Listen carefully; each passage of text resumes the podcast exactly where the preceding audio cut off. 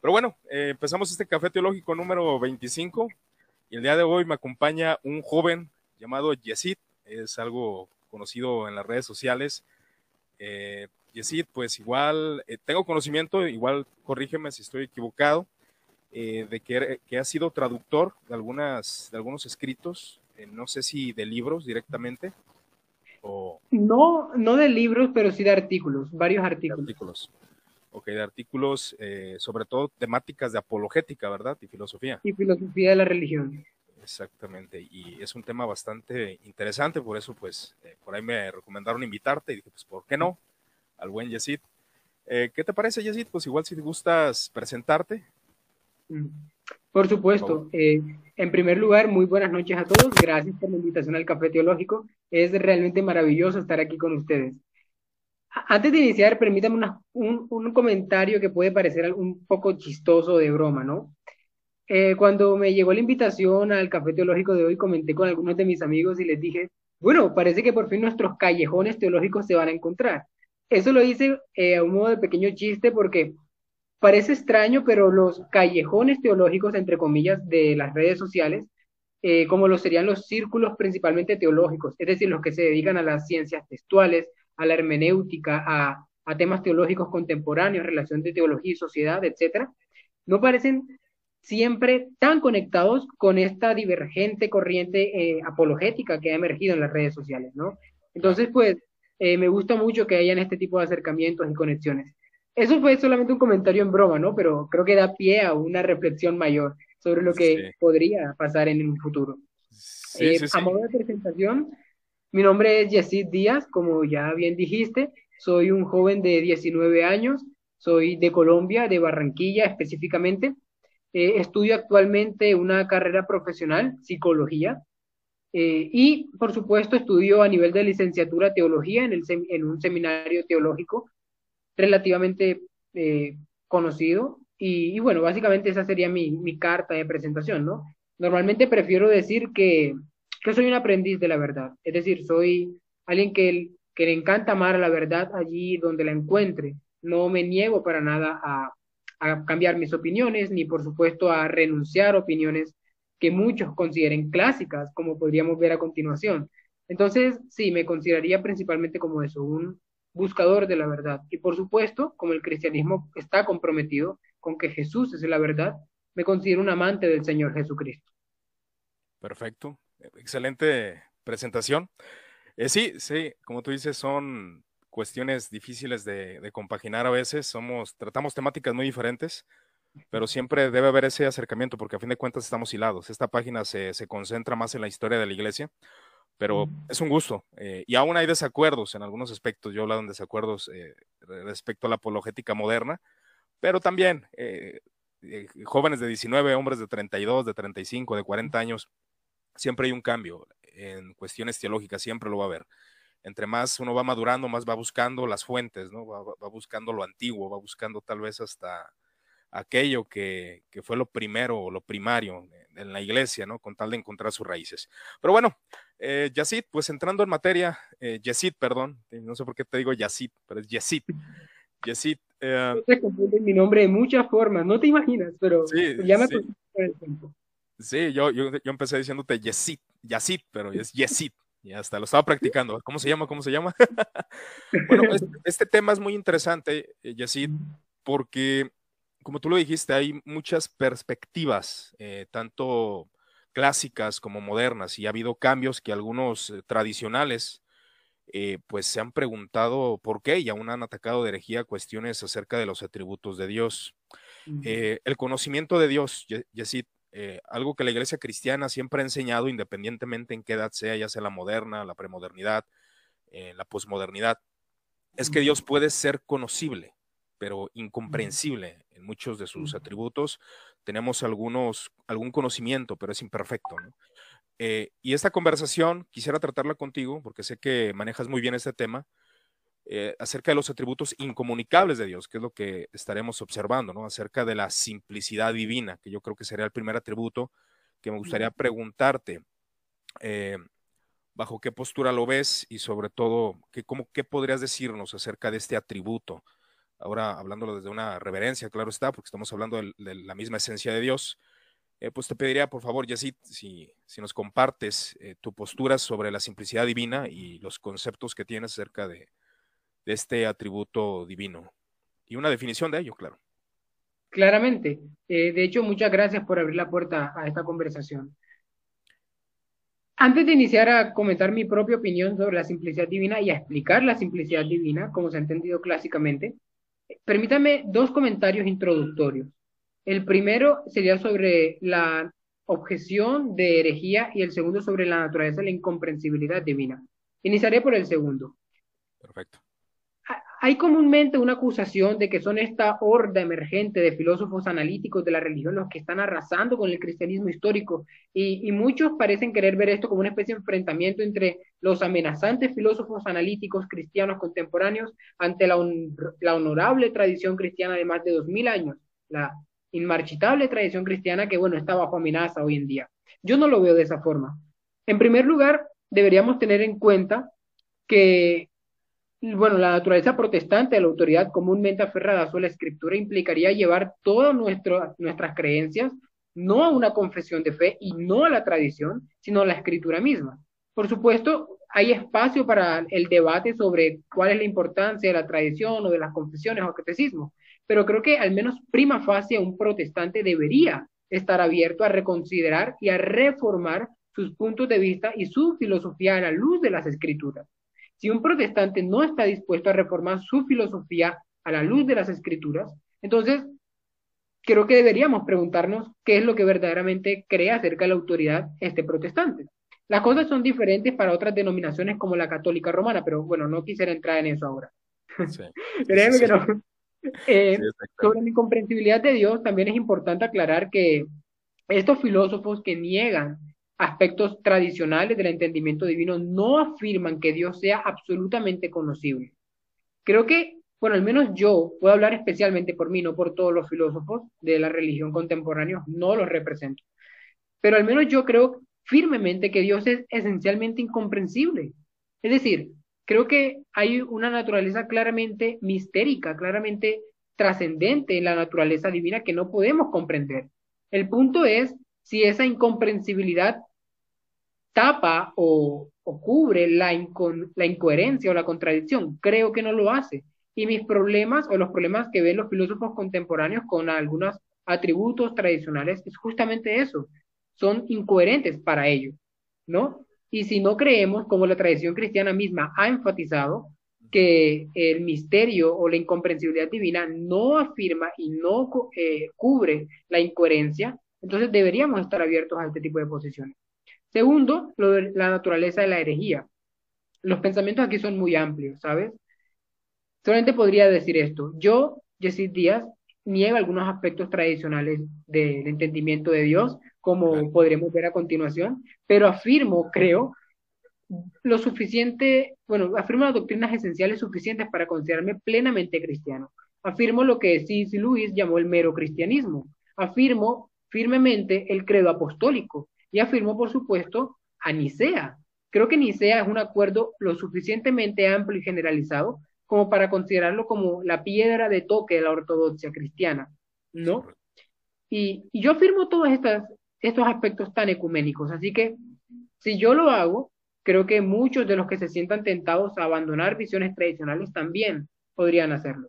Pero estos son solamente comentarios introductorios para antes de entrar en materia, ¿no? A lo que verdaderamente nos importa. Me parece excelente que lo, que lo menciones, ya que algunos tradicionales por ahí, basados en el Concilio Lateranense IV y basados en la postura tomista, eh, puede que, como decimos aquí, se saquen de onda por algunas postulaciones, pero lo que acabas de decir es excelente, bajo la ortodoxia cristiana vamos a hablar.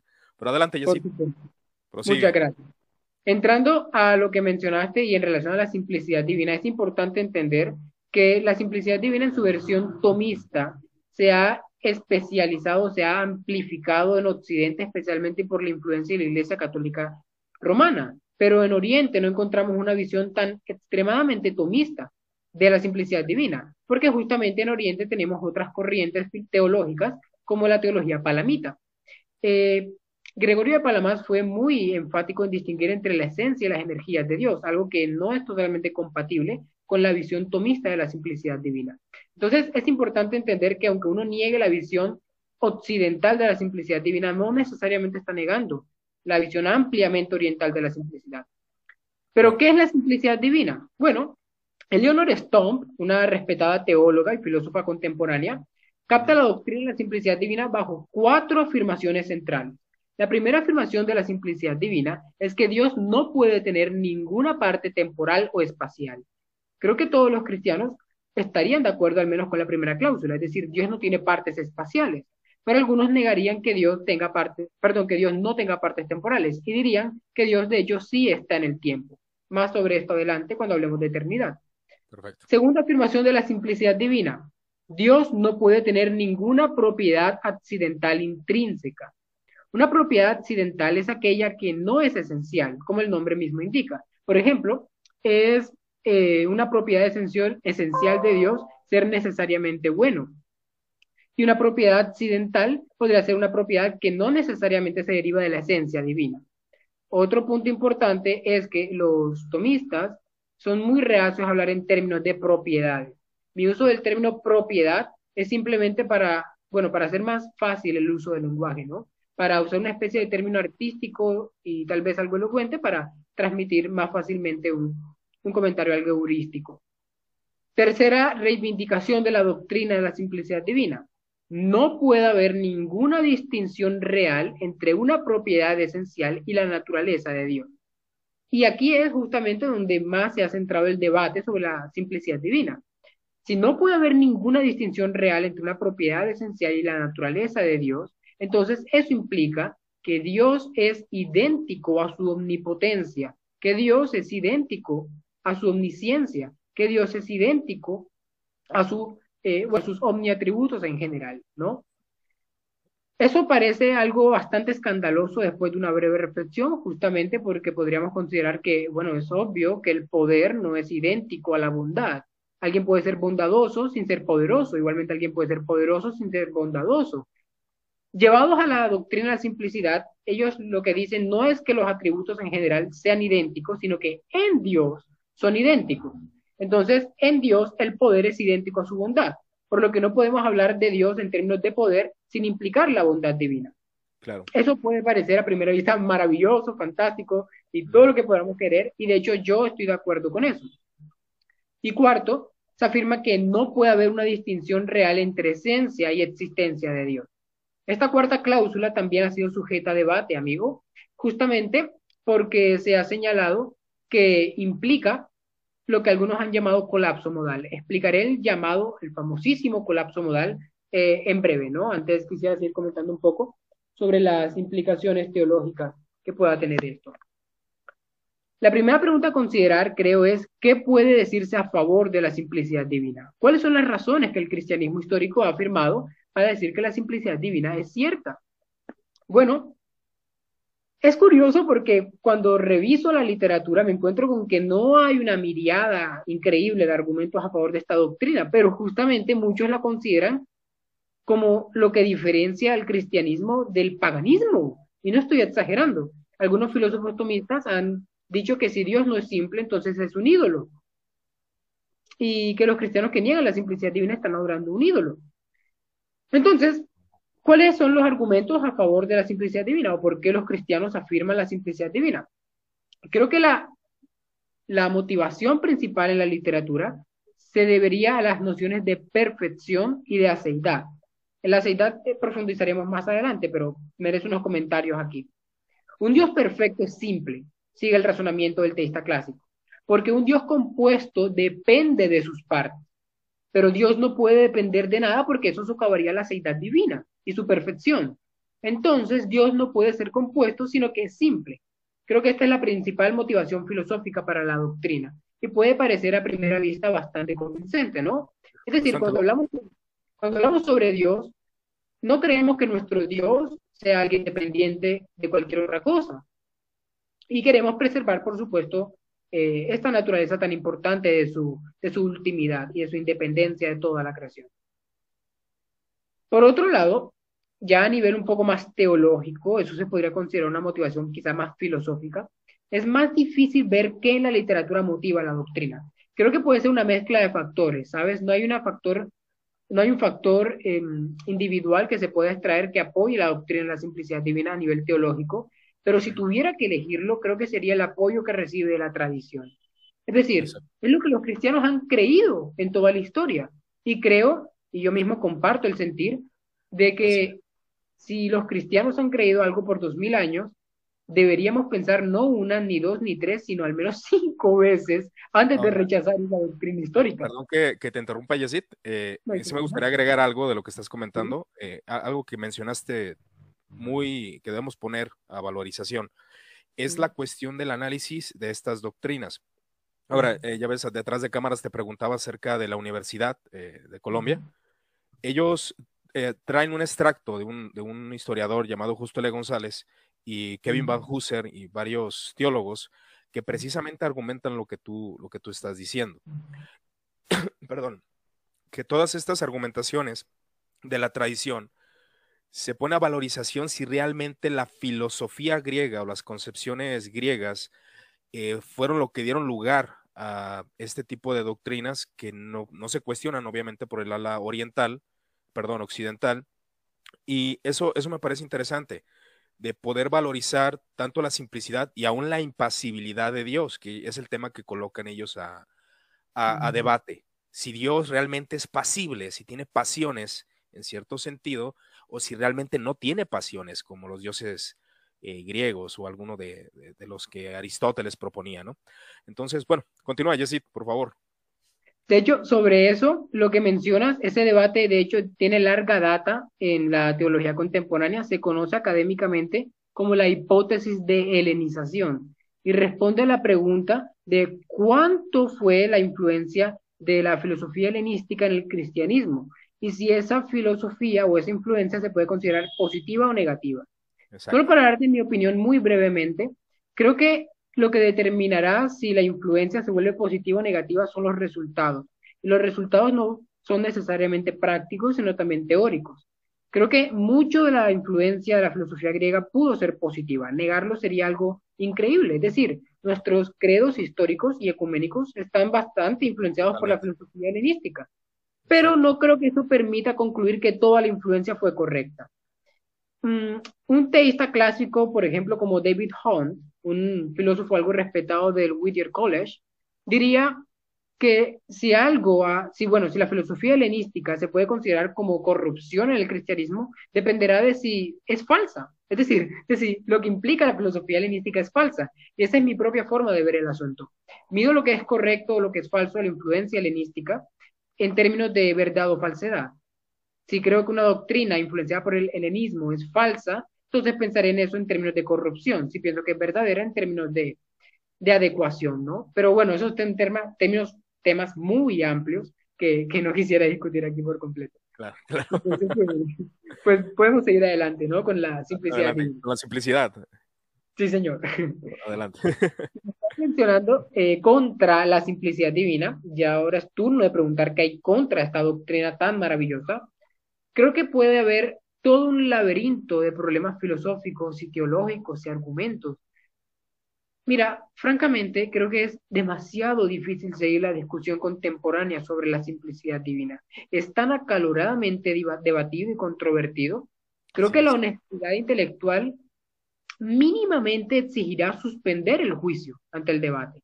De hecho, yo tuve una época donde suspendí el juicio. Entre paréntesis, suspender el juicio significa eh, no tomar una posición sobre el valor de verdad de una posición hasta que tengas más conocimiento apropiadamente justificado al respecto. Cierro paréntesis. Ahora bien, para muchos teístas neoclásicos, llamaré neoclásico a todo aquel que modifique algún elemento del teísmo clásico, em, la imagen de Dios en las Sagradas Escrituras es muy alejada de esta imagen del teísmo clásico. En apoyo a esta afirmación suelen citar a muchos eruditos bíblicos. Citan, por ejemplo, a Walter Brueggemann, a Terence Fretheim, a Walter Moberly, a Richard Bauckham, etc.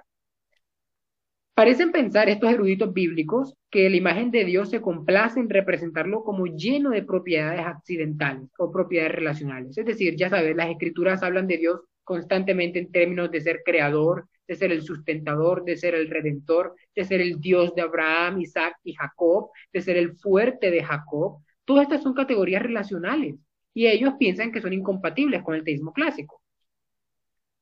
Y ahora es turno, antes de hablarte de una objeción importante, de comentar al público sobre lo que yo creo es, la, es el mejor intento contemporáneo de entender la simplicidad divina. Creo que hay una forma contemporánea que se ha sugerido para apoyar la simplicidad divina y, y para mí es, es la mejor forma de entenderla, pero, pero no quiere decir que la acepte. ¿correcto? Al final diré cuál es la forma en la que yo veo la simplicidad divina. E, eso, eso me interesa, porque, porque sí, veo que, que no estás eh, digamos, no eres tomista, obviamente, por lo que estoy escuchando, eh, pero sí me interesa conocer tu postura. Pero igual, prosigue, no te interrumpo. No te preocupes. De todas formas es un café, ¿no? La idea es un diálogo. Pero, te comento. La forma contemporánea de entender la simplicidad divina, que creo es más plausible, pero que al final del día rechazo, sería lo que el filósofo y teólogo Jeffrey Brower ha llamado una interpretación del hacedor de verdad de la simplicidad divina. Esta interpretación interpela a la increíblemente complejizada discusión sobre la metafísica de los hacedores de verdad. La metafísica de los hacedores de verdad se enfrenta a la pregunta de qué es lo que hace cierto una proposición o un enunciado particular. Por ejemplo, ¿qué es lo que hace cierto decir que la nieve es blanca? ¿Qué es lo que hace cierto decir que mañana va a llover? ¿O qué es lo que lo hace falso? Este debate, aunque puede parecer de sentido común, en realidad ha, despertado un mar de literatura increíblemente complejo.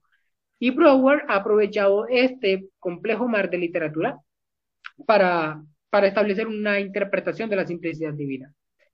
Para Brower, se tiene que afirmar que el teísta clásico está comprometido con una afirmación del tipo, si una predicación, es decir, si hay una declaración de Dios de la forma Dios es F, entonces debemos decir que existe la efinidad de Dios. Es decir, si tenemos una afirmación del tipo Dios es F, tipo Dios es amor, entonces debemos decir que amor representando F existe.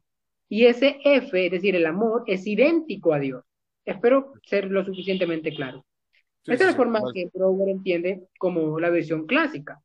Él afirma que esto tiende, por supuesto, a, a problemas lógicos. Y lo que dice Brower es señalar la famosa objeción del filósofo reformado Alvin Plantinga, que dice de que si Dios es idéntico a, sus a, a todo lo que es Él, entonces es idéntico a sus propiedades. Pero Dios no puede ser una propiedad, por lo que la simplicidad divina es falsa. Y Brower reconoce esto como un buen argumento contra la simplicidad divina. Lo que él dice entonces es que un teísta clásico puede deshacerse de ese problema señalando una versión diferente. Y lo que dice Brower es afirmar lo siguiente.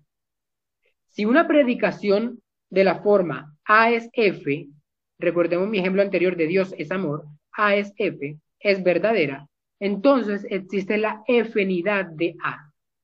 Y donde esta entidad debe entenderse como el hacedor de verdad para la afirmación A es F. En otras palabras, si yo hago la declaración mi mesa es marrón. Entonces debe existir el color marrón que haga cierto la afirmación de que mi mesa es color marrón. Creo que esto es lo suficientemente claro. Ahora bien, en realidad sé que algunos de, de, los, de los que vayan a escuchar esta charla pueden preguntarse más sobre lo que es la noción de hacedores de verdad. Entonces, para un comentario muy breve sobre eso.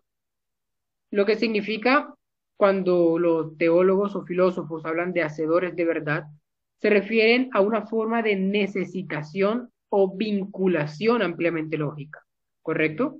Repito, se refiere a una noción de vinculación o necesitación ampliamente lógica, en el sentido de que si E es un hacedor de verdad para una predicación P, entonces E requiere que P. Para no hacerlo difícil, si yo tengo aquí una declaración del tipo, eh, tengo mi cuaderno de matemáticas abierto. Entonces necesito mi cuaderno de matemáticas abierto para que eso sea cierto. Entonces hay una relación de vinculación entre mi cuaderno de matemáticas y la verdad de la proposición o del enunciado que dice que mi cuaderno está abierto. Bien, en realidad es algo bastante simple. Ya yendo finalmente a la objeción que se tiene principalmente contra la simplicidad divina, podríamos afirmar que de hecho hay muchas.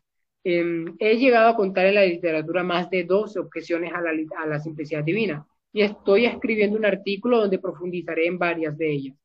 Mientras tanto, creo que la más conocida es la llamada objeción del colapso modal. Básicamente lo que el argumento del colapso modal, y esto es importante, está tratando de hacer es una combinación de afirmaciones cristianas esenciales y mostrar que en conjunción con la simplicidad divina, bueno, surge una contradicción. En otras palabras, se dice que todas nuestras categorías modales colapsan en la categoría de necesidad. Esto de nuevo requiere explicación. Los teólogos reconocen que nuestro, nuestra realidad está dividida en diferentes categorías modales. ¿Qué significa modal? Significa modo de ser, ya sea necesario, posible o imposible, etc. Entonces, los teólogos reconocen que nuestro universo es posible, pero no necesario, porque pudo no existir, pero existe por lo que es posible. Entonces, eh, lo que se afirma es que la simplicidad divina lo que implica es justamente que todas nuestras categorías modales se barren, son eliminadas, colapsando en la categoría de necesidad. Todo es necesario, el fatalismo es cierto, el universo es necesario, etc. Por supuesto, esto es contrario a la fe cristiana en muchos sentidos. Me, mencionaré solo dos. La fe cristiana ortodoxa afirma que Dios ha creado la creación libremente, es decir, Dios no necesita la creación. Pero si este argumento es correcto, entonces implica que es necesaria que la creación se hubiera efectuado, por lo que Dios no lo hizo libremente. Y segundo, la gracia divina. Y creo que esto incluso toca el corazón del cristianismo. La gracia divina justamente significa un don que no merecemos y un don que Dios simplemente pudo no darnos. Mucha de nuestra gratitud cristiana se debe a que Dios, en su infinita piedad, quiso salvarnos. Pero si el colapso modal es cierto, entonces significa que Dios no pudo evitar salvarnos. Y creo que eso destroza toda la maravilla del amor de Dios hacia su creación, reflejado en la liturgia cristiana. Y de hecho, esa es la razón principal que me mueve en mi corazón para, para tomarme en serio este tipo de discusiones, ¿no? Ahora bien, una versión del argumento es básicamente esto, muy simple para pasar a los otros atributos y no devorarnos tanto en esto. La simplicidad divina dice que Dios es idéntico a todo lo que es cierto de Dios. Es decir, Dios es idéntico a todas las acciones divinas y estas son idénticas a Dios y Dios son idénticas a ellas. Cualquier cosa idéntica a la existencia de Dios va a tener el mismo estatus modal de la existencia de Dios. Repito, cualquier cosa idéntica a la existencia de Dios va a tener el mismo estatus modal que la existencia de Dios. ¿Y cuál es el estatus modal de la existencia de Dios? Bueno, necesidad. Decir que Dios no es necesario es decir que Dios pudo no existir, lo cual es contrario a la fe ortodoxa. sí, bien, ya vi tu cara de por supuesto. Eso, es una energía. por supuesto. Entonces, eh, ese sería un, peligro que buscan evitar, ¿no? Y la pregunta es, dado que Dios es necesario, si algo es idéntico a la, a la existencia de Dios, ¿eso puede ser contingente? Esa es la pregunta crucial del argumento de colapso divino. Si algo es absolutamente necesario, no puede ser de otra manera. Y dado que las acciones de Dios son idénticas a la existencia de Dios, también van a ser absolutamente necesarias. Es decir, los actos de Dios son absolutamente necesarios. De aquí se deduce que la creación es un acto necesario, justamente lo que te comentaba antes. De hecho, eh, lo que se obtiene es que solo hay un único universo posible, es decir, no hay posibilidades alternativas, no hay libre albedrío, no hay gracia, no hay amor. ¿Tú crees, y tú crees en, mundos posibles, ¿no? Ah, es interesante otra vez. Eh, ah, gracias, por hacerme la, salvedad, porque eso necesitaba explicarse mucho. Sí, mira, mira eh, me parece muy interesante lo que estás diciendo, estoy escuchando, porque precisamente cuando hablamos de la primera causa, ¿verdad? Que Dios es la primera causa, estamos diciendo que es necesario que ocurran ciertos factores, ¿no? Ahora, nomás agrego esto de la simplicidad divina como conforme la, la, la, define Santo Tomás de Aquino, es de que Dios no está compuesto, no está compuesto por partes, y ahí se puede atribuir mucho que obviamente que Dios no tiene cuerpo, Dios es amor, Dios es espíritu, Dios es justicia, o sea, los, los atributos de Dios u operaciones de Dios eh, no se pueden medir. Esa es una de las, de las cuestiones que, que, se menciona en el tomismo, ¿no? Que Dios existe necesariamente. O sea, que toda composición, ya hablando de los ángeles, de los seres humanos, necesitamos que alguien nos realice. Y Dios, como ser autosuficiente, obviamente es un ser, es un ser inmóvil que no tiene, que no está en movimiento, ya que todo, todo ser que se mueve tiene una causa, o es una segunda causa, o es una potencia, ¿no? O sea, que, se, que es movido por, por algo, o, obviamente en este caso Dios o que tiene cambios, que es el caso de nosotros, atribuyendo ahí o colocando también el atributo de la inmutabilidad, que Dios no cambia, Dios no tiene, no envejece, el tiempo no tiene nada que ver con Dios, Dios es eternidad. Eh, nosotros podemos decir que somos eternos, eh, apropiándonos de la misma eternidad de Dios. Ahora, obviamente que tuvimos un principio, pero nuestra eternidad es, es eh, tuvimos un principio, nuestra eternidad es porque tomamos de Dios. Y las concepciones que tenemos de la eternidad es obviamente por la imagen de Dios que tenemos y por el concepto de que Dios es eterno y precisamente de ahí, de ahí tomamos nosotros la idea de la eternidad. Pero bueno, prosigue, Jessit, por favor. Gracias por hacer ese comentario. Em, es importante que hayas hecho esa aclaración y me permitiré un par de observaciones al respecto. Primero, Tomás de Aquino correctamente afirmó que Dios no está compuesto de partes. Y aquí es donde vengo a afirmar que de hecho es cierto que Dios no está compuesto de partes separables. Eso es importante. Esta es la versión e-, mínima. Eso está interesante, ¿no? Porque el compuesto, o sea, que cuando tratamos de dividir a Dios, ¿no? Que el, el, atributo de amor, el atributo de justicia, el atributo de ira, el tomismo dice, no, no es así, porque Dios cuando actúa en amor, actúa en justicia, y cuando actúa en justicia, actúa en amor. No se puede como dividir a Dios. ¿verdad? Pero acabas de mencionar algo. Dijiste que es posible eh, dividirle. No, dije que es imposible ah, dividirle. lo, que, lo, que, estaba señalando era justamente que yo, que niego la visión clásica de la simplicidad divina, puedo afirmar lo que describiste que Tomás de Aquino afirmó. Y esto me sirve para aclarar. Eso es importante, ¿eh? aclarar lo que, que sí lo, sí, lo consideras todo el escándalo que hay sobre los que negan, niegan la simplicidad divina. Es decir, lo que negamos es la visión excesiva de la simplicidad divina que creemos se implica en Tomás de Aquino. Ya sabes, todo esto de que Dios... Se, puede caer en un extremo porque muchos comentaristas dicen que la escolástica precisamente es la que se impregna de todo esto, que se cae en tal extremo que decir la voluntad de Dios es Dios, eh, las, eh, las, acciones de Dios es Dios. Como que tratan, eh, obviamente que es un extremo que se cae dentro de la escolástica y creo que tal vez eh, a eso puedes referirte, ¿no? Por supuesto. De hecho, aunque yo no creo que la existencia y la esencia de Dios sean idénticas, tampoco creo que sean separables. Es decir, no creo que sean lógicamente divisibles. No creo que si tienes a Dios, permíteme esta metáfora casi pagana, si tienes a Dios en un, en un cubo, no creo que puedas dividirlo por partes y luego volver a armarlo acá y tendrías a Dios. Para, para nada pero eso no implica que Dios sea idéntico en absolutamente todos sus atributos, con su existencia. Creo que esta es una falsa inferencia. Esa sería la diferencia, ¿no? Esa sería la diferencia ante la postura de Tomás de Aquino que dice que no son cuantitativas, o sea, las cualidades de Dios no son cuantitativas, pero bajo esa premisa, o sea, ¿podría ser cuantitativo ciertos atributos de Dios o ciertos aspectos? Creo que mucho, creo que lo negaríamos todos, es decir, yo lo negaría. Creo que cuando hablamos de que Dios es infinito, por ejemplo, nos referimos a, a, la infinidad cualitativa de Dios. Y creo que eso implica que Dios no es cuantitativo, es decir, no se puede medir. Yo no puedo tomar una barra y medir cuánto poder tiene Dios. Dios. Es decir, con un experimento de pensamiento, tengo una vara infinita, entonces voy a medir cuál es el poder de Dios con mi vara infinita. No, eso es un absurdo porque el poder no es medible, el poder divino no se puede medir. Más bien lo que quiero enfatizar es que hay una falsa inferencia en el corazón de, la visión clásica de Dios. No es necesario para preservar que los atributos de Dios sean inseparables, afirmar que son idénticos entre sí. Y creo que, que bueno, mi propia razón y explicación de esto lo, lo, implica. Es decir, si hay una razón por la que estoy equivocado, es por un argumento, no una reafirmación del mismo. Y eso es lo que normalmente podrás encontrar en las discusiones especialmente redes sociales sobre el tema. Entonces, bueno, de hecho estoy discutiendo el tema en una colección de ensayos que va a salir dentro de poco tiempo supongo que le querrás echar un vistazo a eso. Sí, eh, ¿dónde van a salir? ¿En una página o...?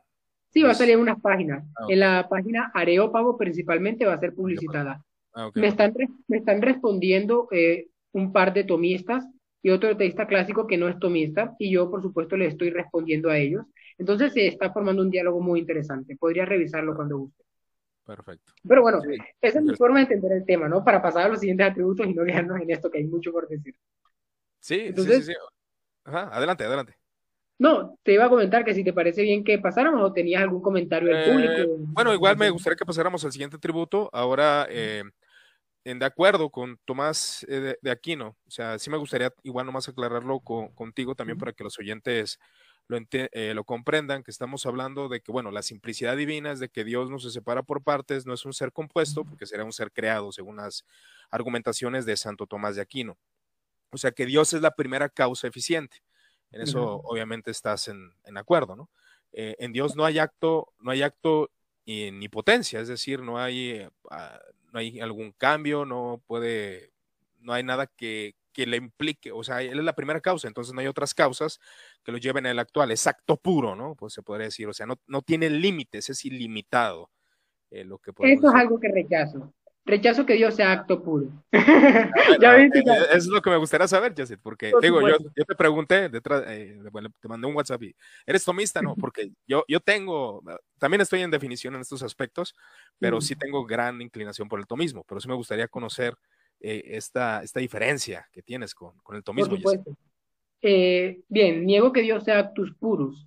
Y el argumento del colapso modal, que acabo de mencionar y explicar anteriormente, es justamente contra esa concepción de Dios. Es decir, si el argumento del colapso modal que te expliqué antes es cierto, entonces significa que Dios es lógicamente imposible que sea un acto puro, porque entonces implica que todo modalmente colapsa. Por supuesto, si, tienen, si tienes alguna reserva con eso, me la puedes comentar aquí o en privado más tarde y podríamos dialogarlo con mayor profundidad. Pero ese es el punto, ¿no? Más allá de eso, creo que Dios tiene potencialidades. Y creo que eso es innegable en un sentido. Medítalo un segundo, por favor. Creo que antes de crear, permítame el antes, eh, asumiendo que el teísmo clásico es cierto, un estado intemporal divino o atemporal, creo que antes, entre comillas, de crear. Y, decir, perdón que te interrumpa, antes de que, de que continúes, ¿quién abraza eh, la postura de los teólogos actuales que tú tienes? Para, igual para que la gente vaya ubicando que... De hecho, creo que lo que acabo de explicar sobre la simplicidad divina, que afirma que Dios no es lógicamente divisible, lo afirmamos todos los cristianos. Entonces, más incluso los que negamos la visión clásica. Más bien sería aclarar un malentendido sobre los que negamos esa visión clásica. Lo que negamos es la visión que consideramos radical y excesiva de ciertas corrientes tradicionales, como el anselmianismo, el tomismo, el palamismo, etc. Eso sería todo. Pero creo que todos estamos de acuerdo en que Dios no es lógicamente divisible. ¿Bien? Eso sería. Em, bueno, te estaba comentando, si no estoy mal, sobre anteriormente. estabas hablando de, eh, bueno, del desacuerdo que hay con de que es potencia, que hay potencias en Dios, algo dijiste así. Gracias, ¿Sí eso, que hay potencias en Dios? Es eso. Sí, sí lo argumentaste, Ah, ok, adelante. me, da mucha risa tu cara, es como que... Nos van a quemar, sí, después de esto. Mira, creo que después de una breve consideración, una reflexión muy breve, muestra que todos los creyentes realmente están comprometidos con que Dios tiene potencialidades solamente que dejan de lado esas creencias a la hora de hacer teología formal. Piénsalo de esta forma. Dios pudo crearte a ti o pudo no crearte. Eso es una potencialidad. Mira, es una potencialidad decir que Dios mañana puede hacer que llueva o puede hacer que no llueva. ¿Crees eso? Entonces crees que Dios tiene potencialidades. ¿Qué es una potencialidad? Es algo que no ha sido actualizado. Entonces, como el mañana aún no es cierto, y Dios decide que mañana va a llover, y puede abstenerse de hacerlo como implica la libertad divina, eso implica que Dios tiene potencialidad. Eso es todo. Y como te digo, creo que todos los cristianos hemos hecho este tipo de declaraciones sin darnos cuenta de lo que implica. Es decir, nuestra conversación cristiana común implica que el teísmo clásico es falso y no nos damos cuenta todo el tiempo. Pero, pero bueno, eso es lo que quería aclarar, ¿no? Es decir, concretamente, Dios pudo crearte a ti o pudo no crearte. Eso es una potencialidad divina. Em, eso sería todo, porque justamente pienso que la libertad divina exige que Dios tenga, que Dios pueda abstenerse de crear. Y creo que eso es incompatible con la afirmación de que Dios es acto puro. Entonces sí, creo que Dios tiene potencialidades. Y si me permites, prefiero rechazar la idea de que Dios no tiene potencialidades a rechazar la idea de que Dios me ama con amor de gracia. Y creo que, eso, que esos son algunos aspectos más pastorales que están en juego detrás de todas las discusiones filosóficas. Así que aquí no estoy apelando a las emociones, aquí no estoy apelando a un aspecto más cognitivo para intentar convencer al público, solamente estoy comentando lo que creo está en juego a nivel pastoral. Y cuando hablamos de términos pastorales, hay emociones en juego. Entonces, y creo que, eso es importante. Así que sí, creo que Dios tiene potencialidades y que no cabe, cabe mencionar que es la postura de. Yo, yo vuelvo a insistir, yo me inclino al, al tomismo. Pero igual, eh, aquí estamos abiertos a escuchar las posturas para que usted mismo, como siempre yo lo he dicho, escuche y usted mismo formule sus opiniones, ¿verdad? No, no se deje persuadir ni, ni por la elocuencia de Jesse ni, ni por nada. Pero bueno, Jesse, ¿qué te parece si, si pasamos a la eternidad, inmutabilidad? Igual, si puedes dar una, una, definición y un comentario. ¿En esto hay algunos desacuerdos con las posturas clásicas? Lo hay, y especialmente en la eternidad hay muchísimo desacuerdo. Antes de eso, permíteme agradecerte un poco por el piropo de la elocuencia, Pero ya eh, cuando hablamos de... A mí a los 19 años me hubiera gustado hablar así, Jessy. Muchas gracias. Bueno, gracias a Dios principalmente. Bueno, cuando hablamos de eternidad e inmutabilidad, eh, la concepción clásica quiere decir que Dios no tiene partes temporales y que Dios no puede cambiar. Y no puede cambiar en el sentido de que Dios eh, no puede tener ningún tipo de variación. Ahora bien, decidí encasillar la inmutabilidad y la eternidad juntas porque creo que son interdependientes. Si Dios es atemporal, entonces es inmutable, porque un Dios atemporal no tiene sucesión, por lo que no tiene cambio. El, el cambio es algo necesario del tiempo. ¿Bien? Ahora bien, un Dios eh, inmutable tampoco puede ser no atemporal, justamente porque si no cambia, entonces no tiene sucesión. Así que van mutuamente implicadas. Argumentos de Boesio, Boesio, una voz clásica al hablar de la temporalidad divina, lo define de esta forma y creo que es la forma en la que se entiende la literatura.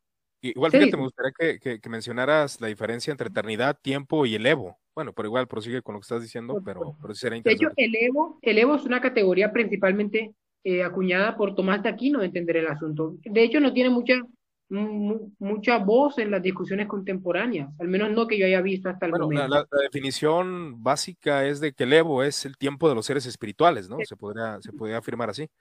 Sí, de hecho, el, el, Evo es una especie de metatiempo. Permíteme esto con mucho cuidado, de que hay tomistas escuchando y que probablemente puedan malinterpretar mis palabras. Así que uso el término en comillas. Es una especie de metatiempo para referirse a un tiempo no métrico, es decir, no, no métrico según nuestros cánones temporales, pero que sigue siendo tiempo.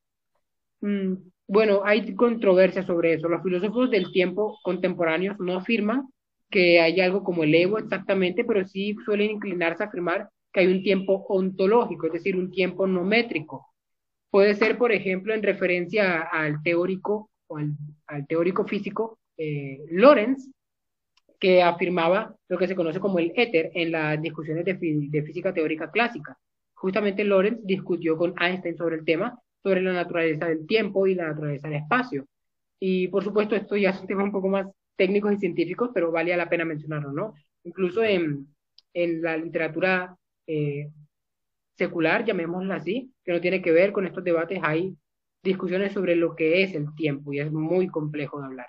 Y de nuevo, esto va a tener cierta discusión dependiendo mis puntos de vista en la colección de ensayos que van a salir. De hecho, discuto la naturaleza del tiempo en dos ensayos y respondo varias opiniones. Eh, yo, creo que los vamos a analizar ya cuando salgan, los vamos a leer y vamos a dar las opiniones aquí en Muertos al Pecado para destronar tanta herejía.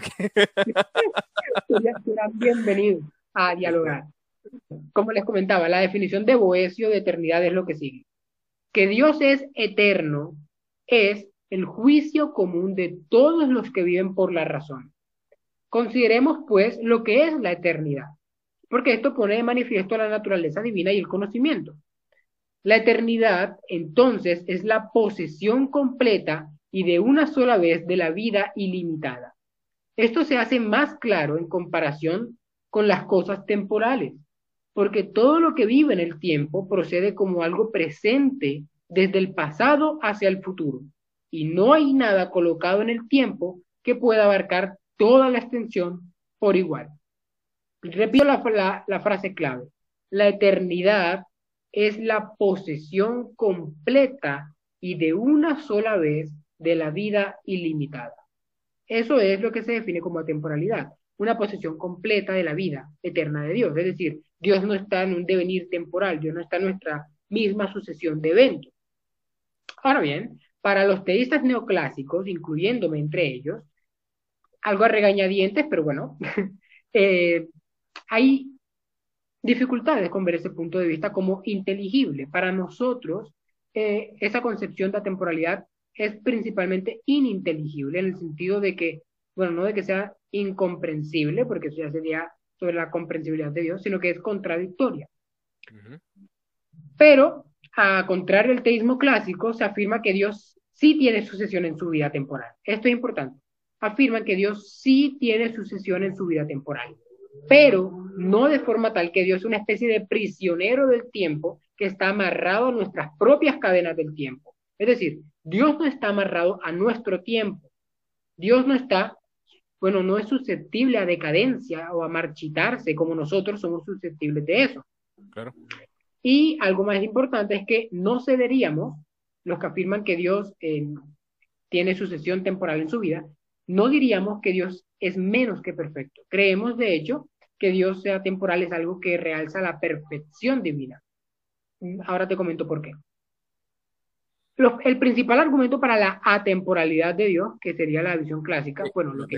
Mencionando, a los oyentes, o sea, la, visión clásica del tomismo es de que Dios no tiene sucesión. Exacto. como, como lo hablé de según Boesio, se afirma que Dios vive en una, bueno, Dios tiene una sola vida en una sola vez, en un solo acto, de forma... eterno, eterno presente, podríamos afirmar el, término, ¿no? Sí, el término común es un término muy artístico, muy elegante y sofisticado. Se dice que Dios vive, en un eterno presente. Esa es la visión clásica, bien, esa es la visión atemporal. Para que no haya confusión, la visión atemporal, como el prefijo a indica, dice que Dios está sin tiempo. La visión contraria se puede llamar omnitemporalidad que dice que Dios está en todos los tiempos. ¿Bien? Pero, ¿cuáles son las razones para aceptar o rechazar la temporalidad de Dios?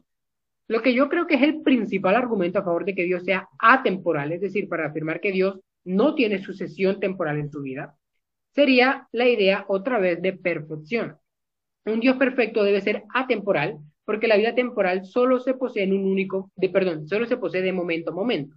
Es decir, nuestra experiencia temporal lo ratifica. Nuestras vidas se viven de momento a momento. Estamos sujetos a decadencia. Estamos sujetos a marchitarnos. Eh, todos recordamos. ¿Diga?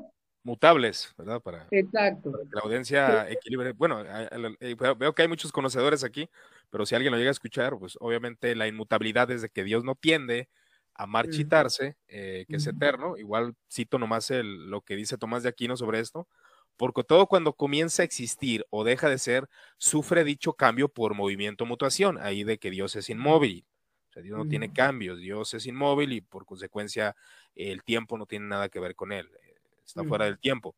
Pero ya se mostró que Dios es absolutamente inmutable, por consiguiente, eterno. Igual, esa definición. E, ese razonamiento está implícito y algunas veces explícito en sus formulaciones de las vías tomistas. Creo que Tomás es muy rápido en eso, ¿bien? Creo que otra vez hay una falsa inferencia en eso, pero no venimos a discutir aquí las vías, así que tal vez para otro café. Sí, exacto. Tal vez para otro café. Eh, como les iba comentando, la idea de perfección parece implicar que Dios es atemporal, porque todos estamos sujetos en la vida temporal a decadencia, a la imperfección. De hecho, tú mismo me comentaste ahorita, dijiste algo en broma, pero que se puede prestar para esto. Señalaste me hubiera gustado tener esa elocuencia a los 19 años.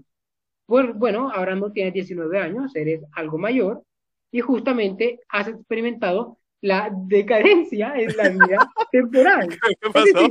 ¿Qué ejemplo, hermano? la idea se entiende. Estás decadente, eres un hombre de 32 años decadente. bueno, me entiendes. Adelante, adelante, brother. Se entiende, se entiende.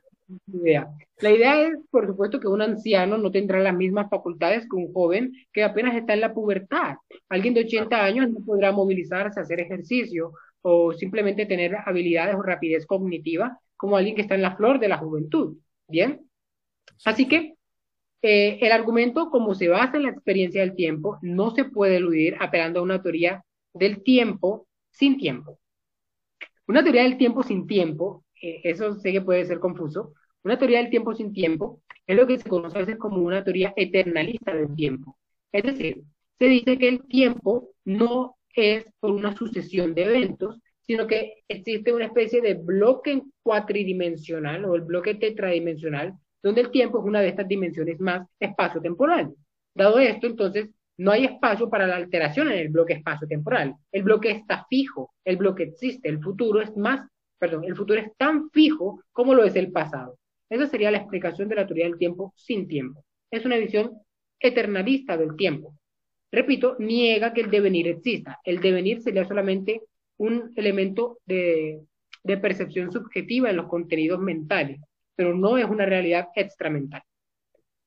Debido a esto, eh, tampoco se puede subvertir el argumento apelando a la posición de una deidad temporal en un presente engañoso. Un presente engañoso es un término técnico que se deriva del trabajo de William Alston, que a su vez lo derivó de la psicología cognitiva.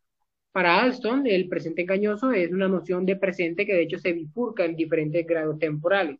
Como una, imagínalo como una especie de, de policromía descendente, donde un presente, eh, un, presente engañoso, según Alston, permanece en ellos aunque sigue siendo un mismo presente. Es decir, no sé si la idea es completamente clara, pero bueno, eh, la idea es que justamente esta apelación a la teoría del tiempo sin tiempo y al presente engañoso no funciona para subvertir el argumento. Y de hecho, creo que esto es un argumento bastante poderoso, ¿no? Es decir, la experiencia temporal parece ratificar que estamos sujetos a decadencia. Ahora, esto es un problema para los neoclásicos porque afirman que Dios no está sujeto a decadencia. Yo niego que Dios sea atemporal y no creo, es decir, jamás me atrevería a decir que Dios es decadente, por Dios. Eh, no, para nada. Eso ya, olvídate. me echas del programa, bueno. Sí, claro, Entonces, aquí, pues, sácate. Entonces, sácate, sácate. Entonces, esa es la idea, ¿no? Del argumento a favor de la temporalidad. Pero, ¿qué decir contra la temporalidad divina? Aquí es donde hay muchos argumentos en juego otra vez. Solo te mencionaré uno por cuestiones de tiempo. El principal argumento, el que yo considero el principal argumento contra la idea de que Dios sea temporal, eh, se basa en el conocimiento temporal de hechos contingentes. Es decir, Dios conoce el mundo, Dios lo creó. Nadie negaría eso, ¿cierto? Pero si creemos que el tiempo es una característica objetiva del mundo real, entonces Dios debe conocer los contenidos temporales, ¿o no? Porque si Dios no conoce una característica objetiva del mundo real, entonces Dios no conoce el mundo real completamente. Eso mina su omnisciencia. Así que asumamos que el tiempo es una característica real del mundo, eso está sujeto a debate. Otra vez lo discuten los ensayos.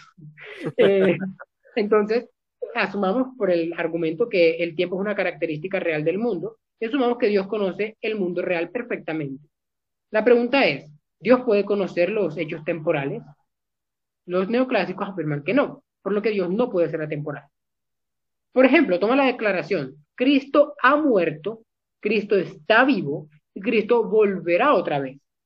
Creo que esa es una frase que es clásica para la ortodoxia cristiana y muchos hemos jurado con ella. Es decir, creemos y afirmamos que Cristo ha muerto, Cristo está vivo y Cristo va a volver. Pero el punto es que ese tipo de afirmaciones son insignificantes para un Dios atemporal. Más que insignificantes, es imposible que un Dios atemporal lo conozca. ¿Por qué? recuerda los, las categorías temporales de esa expresión. Cristo ha muerto en pasado.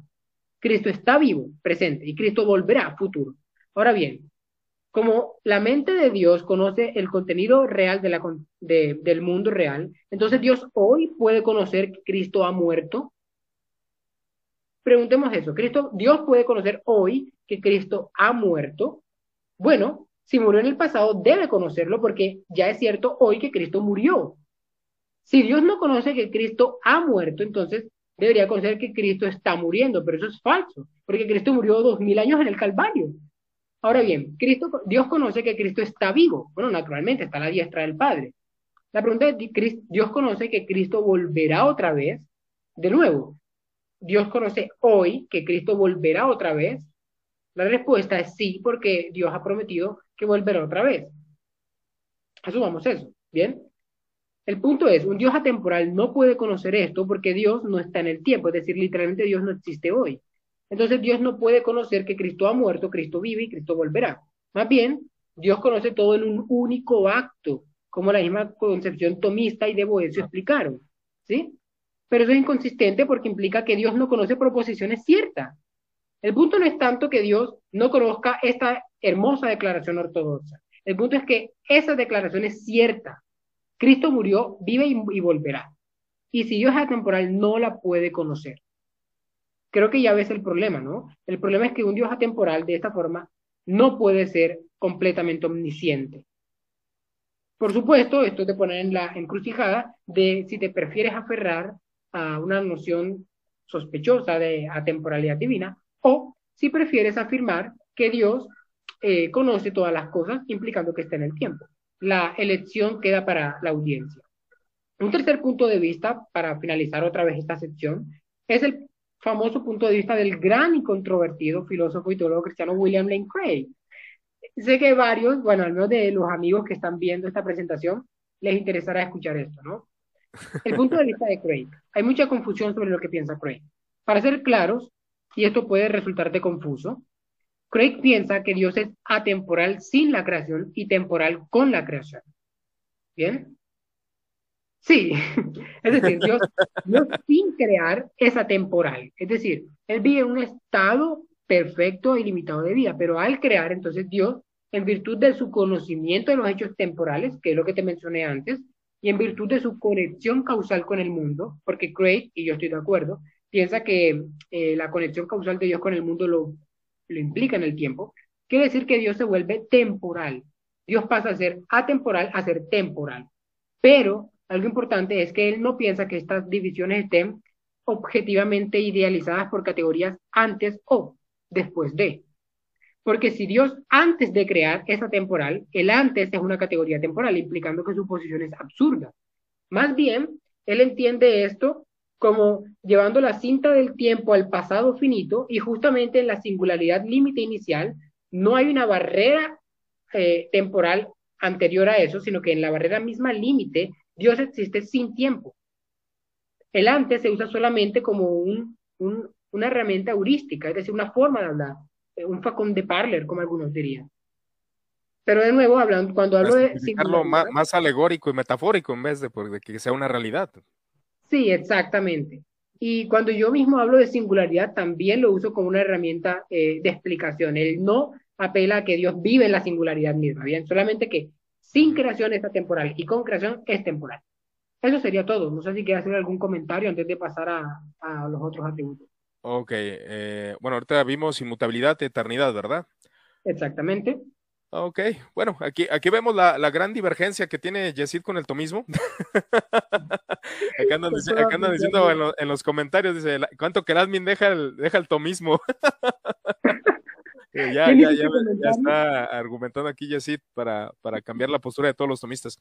Eh, bueno, es, es, interesante todo esto porque eh, los que llegan a escuchar este video y audio después en el canal de YouTube o en Spotify, son debates que se están dando en la actualidad. Eh, por ahí comentó alguien que obviamente católico romano, pues él eh, dice, bueno, es para ellos podría ser algo herético, podríamos decirlo, por eh, la circunstancia de, que obviamente todo lo que es el tomismo está decretado ¿no? en, los concilios lateranenses. Entonces, sí, sí suena un poco pues a, a, lo que están acostumbrados a la visión clásica, pero, pero es algo interesante y algo que te decía atrás de la visión de, lo, de, las, de las doctrinas y de, lo, de dónde se está bebiendo toda esa información antes de que pasemos a la, que sería el atributo de la seidad, me parece.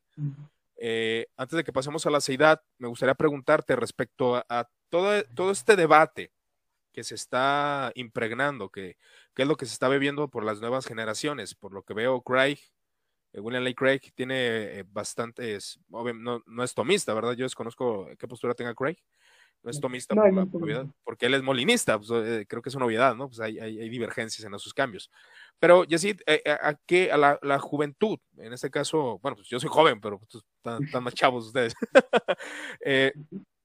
este, este debate que está, es muy actual por la cuestión de la apologética, que, que, es algo que está de auge, yo podría decirle moda, tal vez está mal, mal utilizada esa palabra, pero es algo que se está, que está realmente ferviente ahorita. Eh, e, estos debates académicos, Yesid, ¿de dónde proceden? Eh, ¿Quiénes podrían ser los exponentes que están tratando el tema por si alguien está interesado? Y bueno, y tiene sus, libros de Tomás de Aquino y ahí leyendo y todo el asunto, y, pero también quiere ver la postura de Yesid. Sí me gustaría, Yesid, que, que igual nos orientaras también a mí, para que nos comentaras qué, qué eh, estas postulaciones o estas doctrinas acerca de los atributos divinos, eh, quiénes lo están tocando, ¿verdad? Yo creo que, yo pienso que eres de manera como yo, ecléctico y tomas de, lo que vas leyendo y lo, que vas viendo, ¿no? Pero ¿qué, exponentes serían ese? Eh, pues ahora sí que los que están tratando. Claro. Me llamó, antes de comentarte sobre los exponentes, me llamó la atención que, bueno, que mencionaras el comentario de un amigo católico que, está viendo esto y por supuesto, naturalmente le parece herejía. Eso no me sorprende, es la, la respuesta natural, ¿no? Sí, es entendible.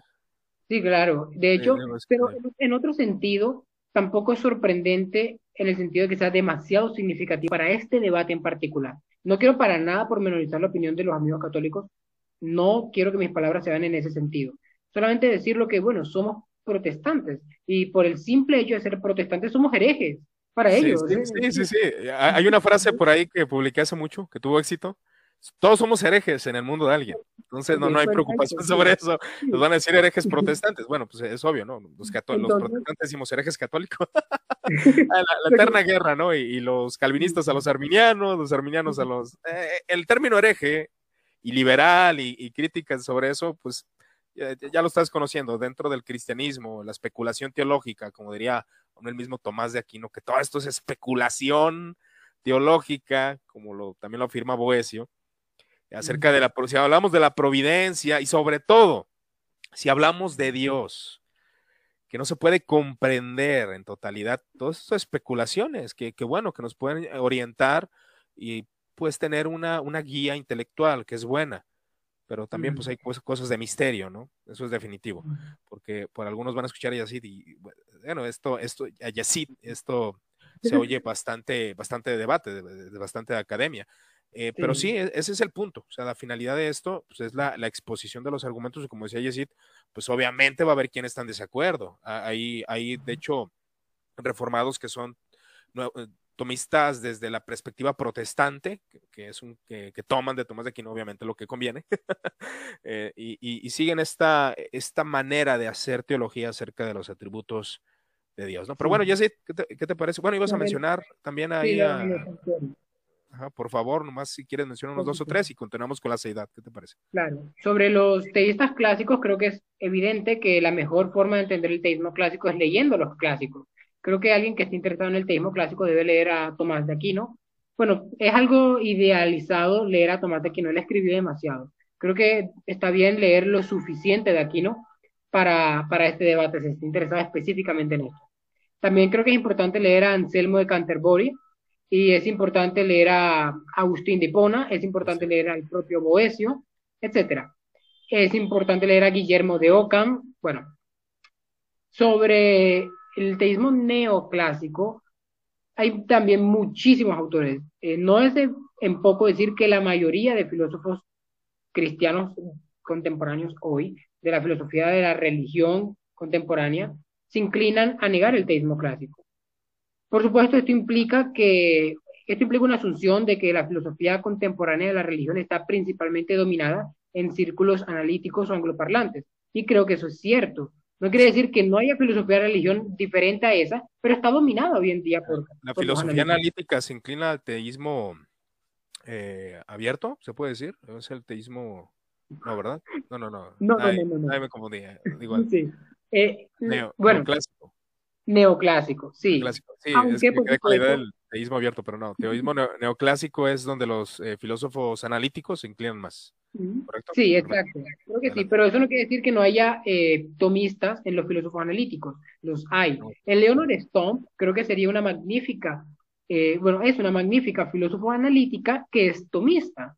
Y de hecho, Stomp es mi tomista favorita de todos los tiempos. Así que cuando abrí eh, esta conversación y definí la simplicidad, hablé de Stomp, porque creo que ella es simplemente magnífica. Otro filósofo analítico que es teísta clásico sería Catherine Rogers, sería Alexander Proust. Proust es terriblemente brillante, como muchos lo han descrito. Es una bestia filosófica Proust y es teísta clásico. Y bueno, y de hecho hay una miriada de filósofos clásicos que están surgiendo hoy en día. Bueno, sobre el teísmo neoclásico, algunos autores, bueno, el propio William Lane Craig, que es un filósofo y teólogo que no acepta el teísmo clásico completamente, pero él clama que su posición es teísta clásica. Y de hecho yo clamo lo mismo. Es decir, yo creo que soy un teísta clásico, pero he aceptado aquí la etiqueta de neoclásico para no entrar a debates de, etiquetas, ¿bien? Pero los neoclásicos normalmente se consideran que entran en el teísmo ampliamente clásico, porque creemos que Dios es un ser perfecto. Afirmamos la teología del ser perfecto de Anselmo de Canterbury.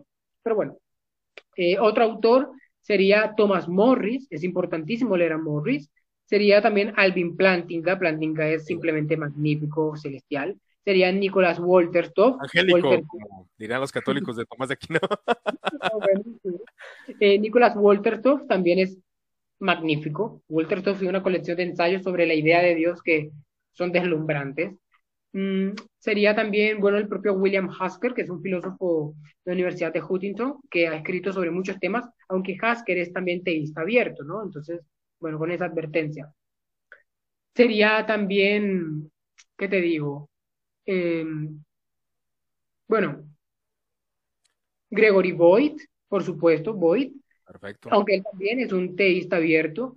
Y bueno, supongo que eso está bien para. ¿Y esta literatura, Yesid, está en español o, está en inglés? Muy poca está en español. Bueno, si alguien quiere iniciarse, si alguien quiere iniciarse, por ejemplo, el debate de la eternidad, puede conseguir el libro Tiempo y Eternidad de Craig.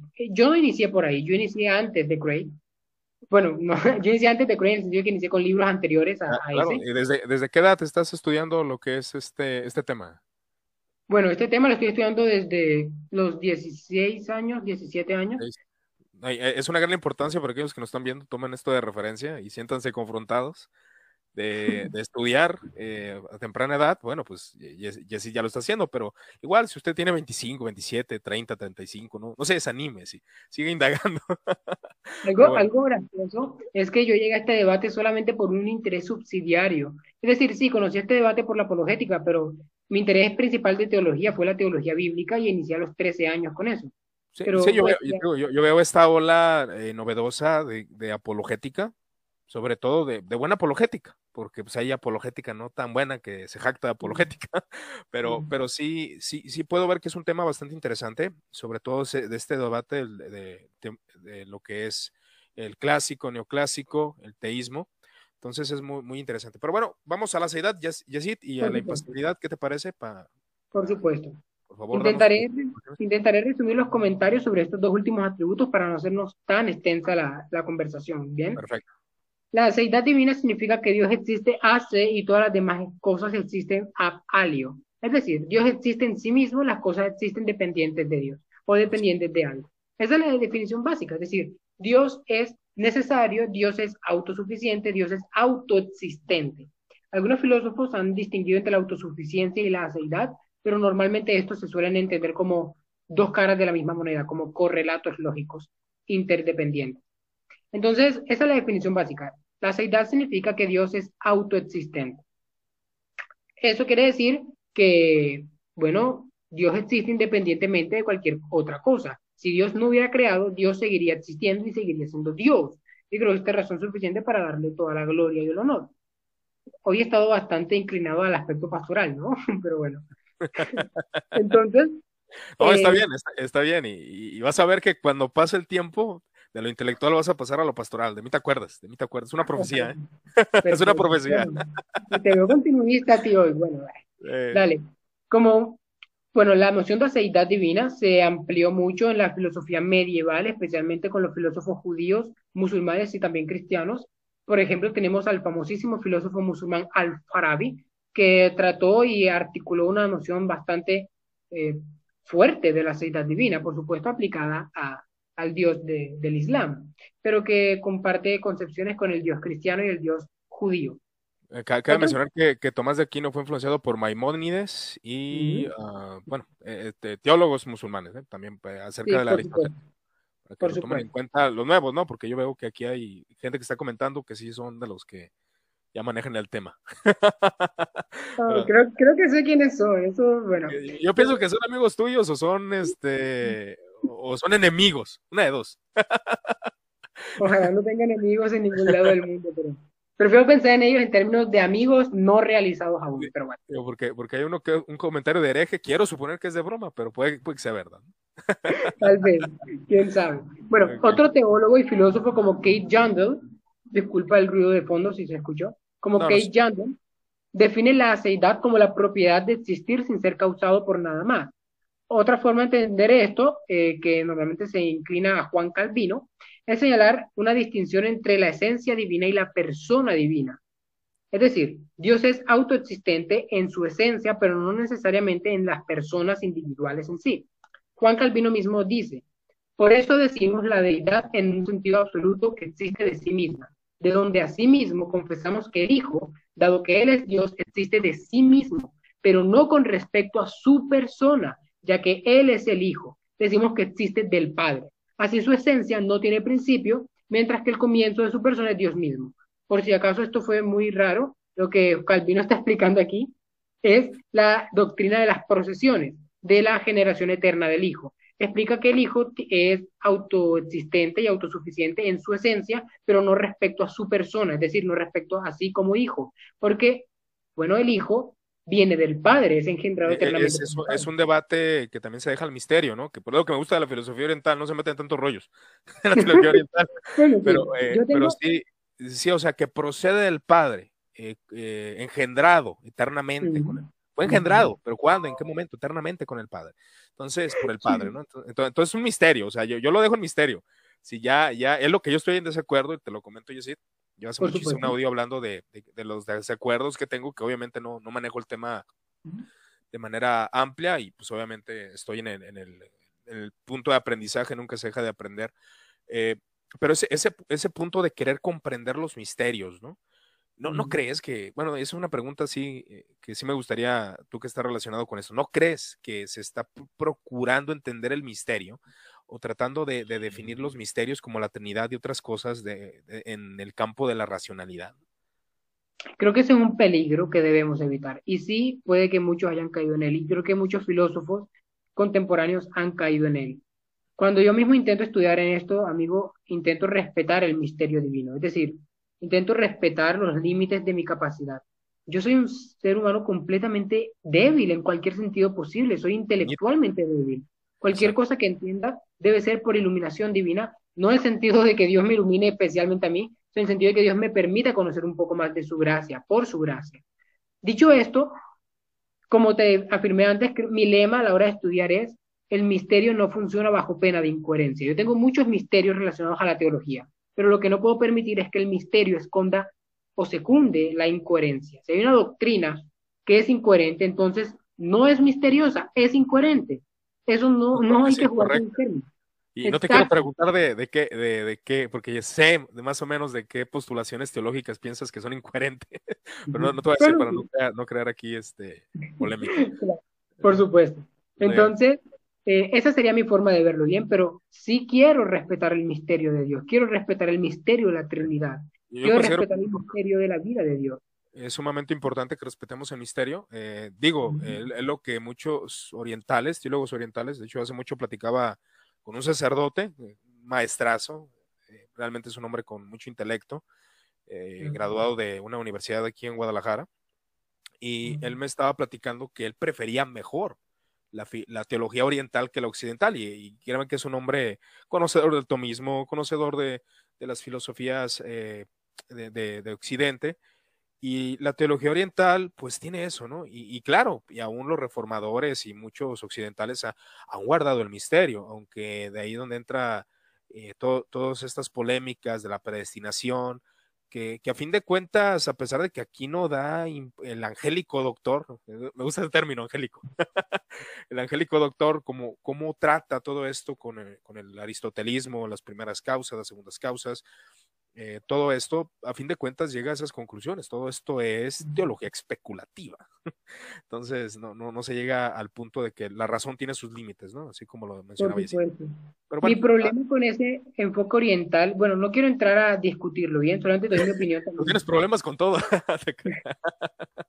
Eso me dicen tanto, pero bueno, el problema con, con, con este pensamiento oriental es que creo que implica un agnosticismo radical sobre Dios. Y no creo que eso sea infundado. Como expliqué anteriormente, la teología palamita distingue entre la esencia divina y la energía divina. Dice que Perdón, se, me ocurrió una pregunta, discúlpame que te interrumpa igual. ¿Qué piensas de la teología negativa? Creo que debemos afirmarla muchas veces, pero que no siempre es una herramienta útil. Creo que debemos afirmar cosas positivas de Dios, es decir, Dios me ama, eso es algo positivo y creo que debemos afirmarlo. Entonces, esa sería mi opinión. Pero por supuesto también diría que Dios es inmutable en un sentido correcto, es decir, Dios no falta su pacto, Dios no miente, Dios no peca, y eso sería un poco de teología negativa. Dios es inmutable. Así que prefiero un enfoque un poco más intermedio, si se puede llamar así, que respete la escritura en su aspecto positivo y negativo. Bueno, como te iba comentando, eh, la teología palamita distingue entre la energía y la esencia divina, y afirma que podemos conocer a Dios mediante su energía, sus energías, pero no mediante su esencia. Hasta donde tengo entendido, alguien me podría corregir, la esencia divina en el palamismo es incognoscible y eso creo es peligroso. Es decir, estás afirmando que la esencia divina es incognoscible, entonces ¿a qué Dios estás adorando? Mi problema con eso es que cuando adoro a Dios, amigo, cuando oro a Dios, entonces no creo que simplemente estoy orando según lo que conozco de las energías divinas, Creo que estoy orando al Padre según su propia naturaleza, según su esencia. Es decir, creo que hay algo objetivamente cierto de Dios cuando afirmo que Dios es bueno, que Dios me ama. No solamente algo mediante sus energías, sino mediante su esencia. Entonces, bueno, eso sería, ¿no? No quiero entrar a debatir eso, solamente es mi opinión al respecto. Perfecto. Como te iba comentando, ¿ibas a decir algo? Eh, no, no, no. Eh, igual vas a comentar algo de la seidad. Estás en la seidad, ¿verdad? Eh, ah, ok, perfecto. Igual cuando pasemos a la impasibilidad me gustaría comentar algo y ya igual. Vale. ya estoy terminando la aceidad para simplemente finalizar diciendo que todos los cristianos creemos en la aceidad. Aquí no creo tener objeciones a la visión clásica sobre la aceidad divina. Bueno, pero, los, siguientes entenderán que Yesid explicó que tiene objeciones con la simplicidad, objeciones con la inmutabilidad y la eternidad. La temporalidad. Tiene sus cuestiones. Igual eh, vuelvo a escuchar el, el video para, que, para que comprenda la, las postulaciones de Yesid. Bueno, adelante. Eh, a comentar algo de la seidad o de la impasibilidad? Es importante sobre la seidad entender que todos afirmamos que Dios es autoexistente, pero no quiere decir que todos afirmemos que Dios debe ser autoexistente en absolutamente todas sus propiedades. Por ejemplo, recordemos la discusión de la simplicidad divina. Decía que Dios no puede depender de sus partes. Creo que eso es cierto, pero cuando lo piensas detenidamente, hay problemas sobre lo que significa depender en este sentido, en este debate. Es decir, ¿cuál es el sentido de dependencia? ¿Un sentido lógico o causal? Para amenazar la aceidad divina, creo que debe ser causal, no lógico. Porque entonces, si habla el teísta clásico en términos lógicos, implicaría que Dios no puede tener explicaciones internas pero eso implica que la doctrina de las procesiones, por ejemplo, es falsa, porque es lógicamente inadecuado hablar en términos de que el Hijo procede del Padre. Así que, bueno, eso es una mala forma de entenderlo según yo lo entiendo. Mi forma de entender la seidad es simplemente afirmar que Dios es autoexistente en su naturaleza y en su esencia, en su naturaleza esencial. Pero creo, como dije antes, que Dios tiene potencialidades y que eso es, por supuesto, dependiente de la creación. Igualmente, creo que Dios tiene conocimiento contingente y al ser contingente depende de la creación. Por ejemplo, Dios sabe que una hora después de terminar de charlar contigo me comeré una pizza. Y al comer una pizza, eso es un acto contingente. Como es contingente, Dios puede no conocerlo si yo no comiera pizza. Así que, bueno, Dios tiene conocimiento contingente que depende de que yo coma pizza. Ese es un razonamiento tan desarmadamente simple que uno piensa cuando se levantan objeciones es, bueno, bueno, entonces, pues, pues sí, creo que normalmente la forma en que intento ver las cosas es principalmente bajo la escritura pero también acorde al sentido común, entendiendo el sentido común en el sentido de la epistemología reidiana, ¿no? No en el sentido de, claridad. Una, una, una, definición de la seidad es, los seres contingentes han comenzado a existir, mientras el necesario es incausado, el, el, que mientras él, el que es necesario es incausado, ha existido siempre, o sea, el incausado ha existido siempre. Mi definición concreta para la seidad es esta. Primero, Dios no depende de nada distinto de sí mismo para su existencia. Y segundo, todo lo distinto a Dios depende de la actividad creadora de Dios para su existencia. Esa es la definición que tengo de aceitar. Una, una conjunción de dos reclamos. Perfecto. Pero hay una amenaza para la aceitad divina, pero esta amenaza no viene necesariamente de los cristianos, aunque en algunos casos sí pasa, sino de eh, la asamblea secular, y es la amenaza del platonismo es un debate tan amplio que no puedo explicarlo ahora. Déjame resumirlo un poco. El platonismo afirma que existen los llamados objetos abstractos. Son, los objetos abstractos son entidades atemporales incausadas, nótalo, incausadas, es decir, Dios no las creó, eh, son eh, inmutables, etc. Entonces, al existir estos objetos abstractos y ser una infinidad de ellos, implica que Dios es solo un objeto concreto en una infinidad, en un mar de objetos abstractos. Y de hecho, eh, los objetos abstractos incluyen atributos o propiedades como poder, benevolencia, sabiduría. Y si Dios es sabio o poderoso, implica que esos atributos suyos no son necesariamente suyos, sino que son instancias, son descripciones de los objetos abstractos. Es decir, Dios depende de los objetos abstractos para existir. En ese sentido, es una amenaza a la seidad divina. La respuesta cristiana ha sido demasiado, demasiado variada. Te comentaré dos. La visión clásica, que de hecho es una visión que se ancla en el propio Tomás de Aquino, es lo que se conoce como conceptualismo divino. No hay que confundir el conceptualismo con el conceptualismo divino. El conceptualismo divino afirma que estos objetos abstractos no son realmente independientes de Dios, sino que son ideas en la mente de Dios. También se le ha llamado realismo conceptual teísta en discusiones contemporáneas. Y otra solución sería el nominalismo, es decir, negar que hay objetos abstractos. Bueno, si no hay, si el problema son los objetos abstractos, entonces neguemos que existen y voy la, desaparece el problema.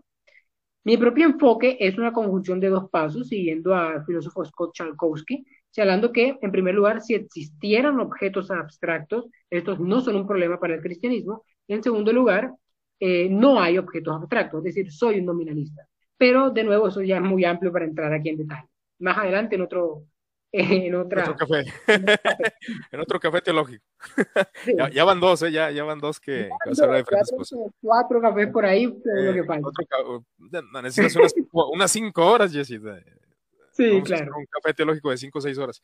Bueno, de la impasibilidad, Jessie. Eh, bueno, aquí este, este yo considero que, bueno, que ahora con lo que nos has explicado, es evidente que muchos de los atributos divinos están en debate, ¿verdad? Eh, pero la impasibilidad, precisamente eh, tratando este tema de que es un asunto de debate moderno, eh, de que Dios no tiene pasiones, ¿verdad? Es la definición de Santo Tomás de Aquino, que no, no siente impresión o asombro de, emociones ni turbación.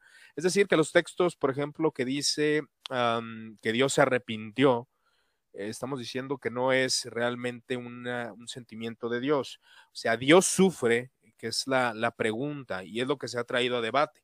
Eh, maestro eh, Justo L. González, según nos informa un escrito de, la, Universidad de Colombia que te había mencionado, habla de que, que, es lo que había comentado al principio, ¿no? que la influencia de la filosofía griega en la teología cristiana es lo que ha llevado a tener definiciones de Dios de esta forma.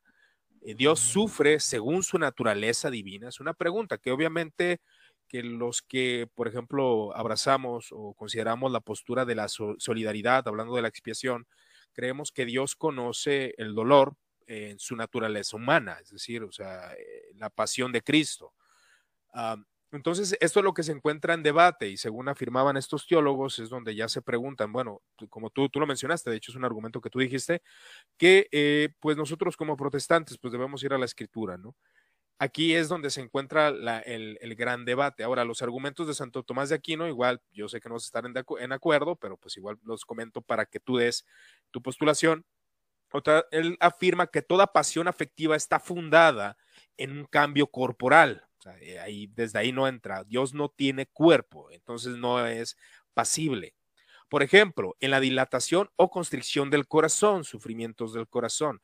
Por ejemplo, él afirma que la esperanza es algo que pues Dios no puede sentir porque es esperando algo bueno y Dios pues no tiene esperanza en ese sentido porque él es él es la plenitud de la bondad, entonces no hay esperanza en él. Es lo que podría afirmar Santo Tomás de Aquino. ¿Puedo? Sí, adelante, dime. ¿Puedo detenerte ahí? Solo respóndeme una pregunta. Eh, ¿Tú crees que en el estado intermedio, antes de la resurrección corporal, tendrás emociones? Es decir, ¿podrás amar a Dios? ¿Cómo? ¿Yo o él? Tú. antes, cuando seas un alma incorpórea, antes de la resurrección corporal, em, ¿tú podrás amar a Dios? Como alma, ¿a eso te refieres? Bueno, yo entiendo que el alma tiene emociones, eh, obviamente sí. Vale, entonces el argumento aquí no es falso. Mira, no, espérame, espérame. mira, lo que, mira, uno, ya, ya te refuté. No, espera, no es debate, acuérdate que no es debate. Por supuesto que no.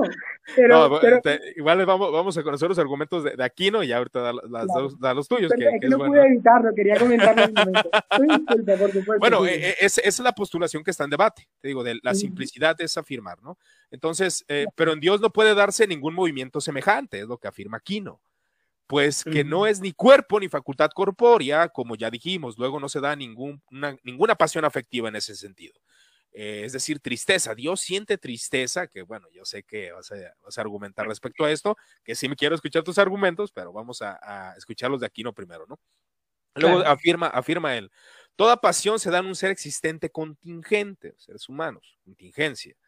Mas Dios está totalmente libre de toda potencia, que tú ya afirmaste que crees según lo que entendí de tu argumentación, que eh, hay potencias en Dios. ¿Es correcto lo que entendí? Ok, perfecto. Entonces, eh, afirma, pues es acto puro, volviendo a afirmar eh, que no hay limitaciones para Dios en ese sentido. Por tanto, es solo gente y de ninguna manera puede tener lugar en alguna la pasión. Y así queda lejos de Dios toda pasión, tanto en concepto como en realidad. y otro argumento. La esperanza misma, aun cuando tiene eh, el bien como objeto, sin embargo, o sea, la esperanza misma, aun cuando tiene el bien como objeto, sin embargo, se trata de un bien no obtenido. O sea, la esperanza es un bien que tú no obtienes porque lo estás esperando, sino por obtener, lo cual no puede ser propio de Dios, o sea, esperar algo, porque pues ella es la, la plenitud, por razón de su perfección, precisamente, la cual es tan grande que nada se le puede añadir. Por ello, la esperanza no puede darse en Dios, aún por razón de su especie, ni tampoco el deseo de algún bien adquirido, porque no puede adquirir nada a Dios, es, perfecto. Y el último argumento, que es sobre la penitencia o sobre el arrepentimiento, implica un cambio de afecto. Dios se arrepintió de haber creado al hombre, que por ahí me argumentaba un, amigo, yo sí creo que Dios tenga cambios, decían. Eh, entonces, la penitencia implica un cambio de afecto. Por tanto, la noción de la penitencia o el arrepentimiento es contraria a Dios, no solo por ese tipo de tristeza, sino también porque significa un cambio en la voluntad. Dios no puede sentir envidia, Dios no puede sentir tristeza. Eso es la impasibilidad, para que, para que la gente comprenda el argumento de, este lado. Y es lo que se, entra en debate. Bueno, el debate es, eh, vamos a tratar, como Ben, Van Husser afirma, una perspectiva similar dice que los sentimientos de Dios no son pasiones, sino afectos. O sea, ahí, trata de diferir esto entre pasión y afecto, ¿no? Actitudes afectivas intencionales que Él elige eternamente tener hacia sus criaturas. Yo creo que tal vez hasta podrías, no sé si estar de acuerdo con eso. También dice, la impasibilidad divina no significa que Dios no siente, sino que Dios nunca es vencido o abrumado por estos sentimientos, de manera que olvide su pacto o quien eh, eh, o quien es como el Señor que ha dado el pacto, ¿no? Eso es lo que dice Kevin Van Husser. ¿Qué, opinión tienes respecto a esto? Pues ahora sí ya, suelta todo. bueno, en realidad eh, no, no, hay no hay demasiado para decir bien. iniciando por el final, estoy de acuerdo con Aquino y con Van Husser, naturalmente. Creo que Dios no puede ser abrumado por sus emociones y de hecho eso es una confusión importante sobre los llamados pasibilistas, es decir, los que creen que Dios puede sufrir. Dios nunca es abrumado por sus emociones. También creo estar de acuerdo con la afirmación de que Dios no tiene esperanza, pero no porque Dios no pueda tener emociones, sino porque Dios es omnisciente. La esperanza creo es un elemento necesario, o más que necesario, es un elemento parásito de nuestras limitaciones cognitivas. Es decir, yo tengo esperanza de que voy a ganar mi examen de la, de la universidad porque estudié, pero no tengo certeza de los resultados. Entonces, bueno, tengo esperanza de eso. Tengo esperanza de que mi novia no me engañe, por ejemplo, porque confío en su amor por mí y confío que nuestra relación está bastante sólida o establecida. Tengo confianza de, de que mañana el sol saldrá, tengo esperanza de eso, pero hay una probabilidad de que no, en cualquier sentido posible. Puede que o las leyes eh, físicas se van alteradas por un demonio maligno al estilo cartesiano, es decir, no es lógicamente imposible que eso pase, o puede que yo simplemente no me despierte. Entonces tengo esperanza de que el sol mañana salga. Hay una mirada de esperanzas, pero todo está siendo contenido en la idea parásita de que no tenemos conocimiento infalible del futuro. Dios sí, así que Dios no está sujeto a esperanza. Pero eso no quiere decir que Dios no sea esperanzador. Creo que Dios es esperanzador en el sentido de que Dios nos, infunde esperanza. Eso lo dejaremos para otro momento. Del resto sobre los argumentos, creo que dos o tres argumentos que ofreció aquí no dependían crucialmente de la idea de que Dios no cambia. Eh, su argumento sobre el arrepentimiento, sobre sus emociones, sobre la tristeza, etc. El punto es justamente que afirmé anteriormente que Dios eh, tiene potencialidades, por lo que necesariamente cambia. También dije que Dios es temporal, por lo que también cambia. Es decir, el punto de los problemas con estos argumentos de Aquino es que son lógicamente dependientes de asunciones que ya he dado razones para rechazar. O más bien, razones que no tengo buenas, buenos argumentos para aceptar. Dado esto, creo que abre la pregunta de, ¿dejaría Aquino que las escrituras reformaran su filosofía? Creo que es una pregunta para meditar. La pregunta es, Aquino constantemente apelaba a, esta explicación antropopática, ¿no? De elementos literarios, y no solo Aquino, todos los teístas clásicos, a las referencias de las escrituras, de que cuando la Biblia afirma que Dios se arrepiente o de que Dios se entristece o de que Dios se alegra, son meras referencias literarias, o más bien un lenguaje condescendiente, un ABCD que Dios nos ofrece para que nosotros entendamos su misterio, sus grandes misterios. Algún comentarista afirmó que Dios nos muestra su vida impasible a través de, vidas pasibles. Entonces, el punto es, creo, ¿por qué debemos considerar que la Biblia no debe ser tomada literalmente sin razones estrictamente filosóficas?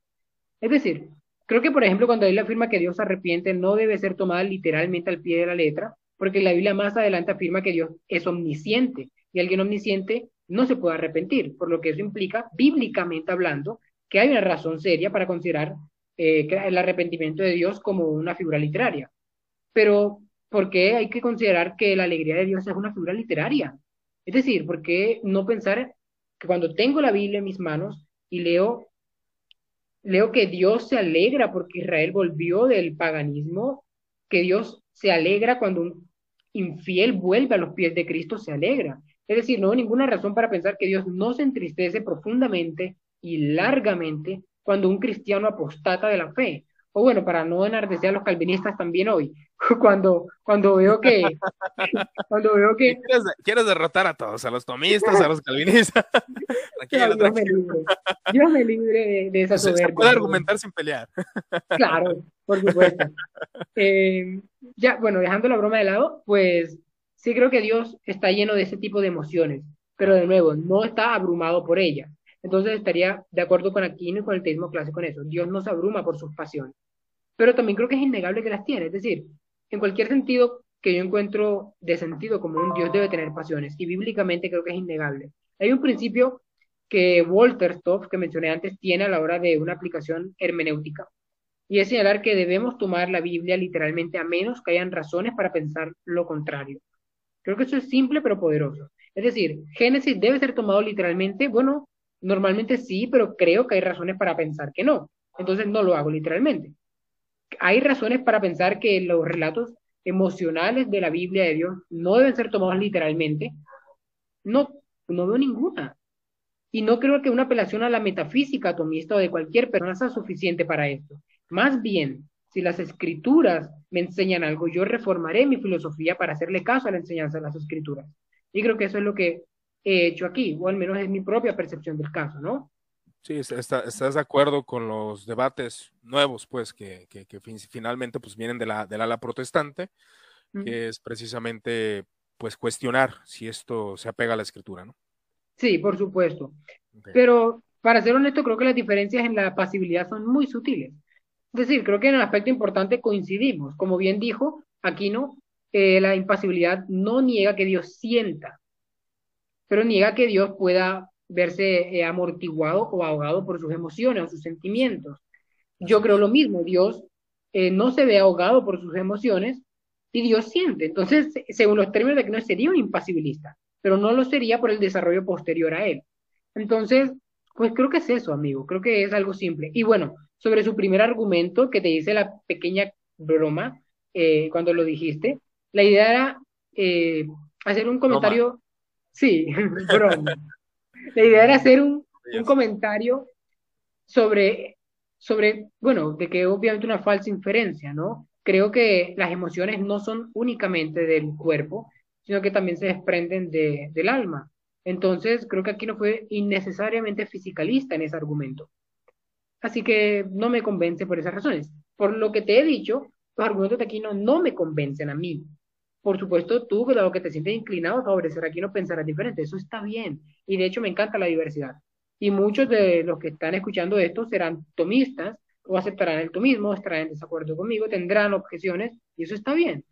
Como bien dijiste, no es un debate aquí y ahora, pero y algo que se no, no, estamos escuchando los argumentos, siempre la intención es, eh, pero hay personas, y aún dentro del ala protestante, que creen que, que este tipo de, de, cuestionamientos son blasfemos, ¿no? Pero, pero, pues déjame le digo que no, o sea, esa, también fue la intención de invitar a alguien de, de postura diferente. Claro, te soy honesto, yo en esto estoy en cuestión de definición y todo eso, aunque sí me inclino obviamente por cuestiones del tomismo y obviamente por las cuestiones eh, reformadas en algunos aspectos, pero es, interesante escucharlos para entender las otras postulaciones, ¿verdad?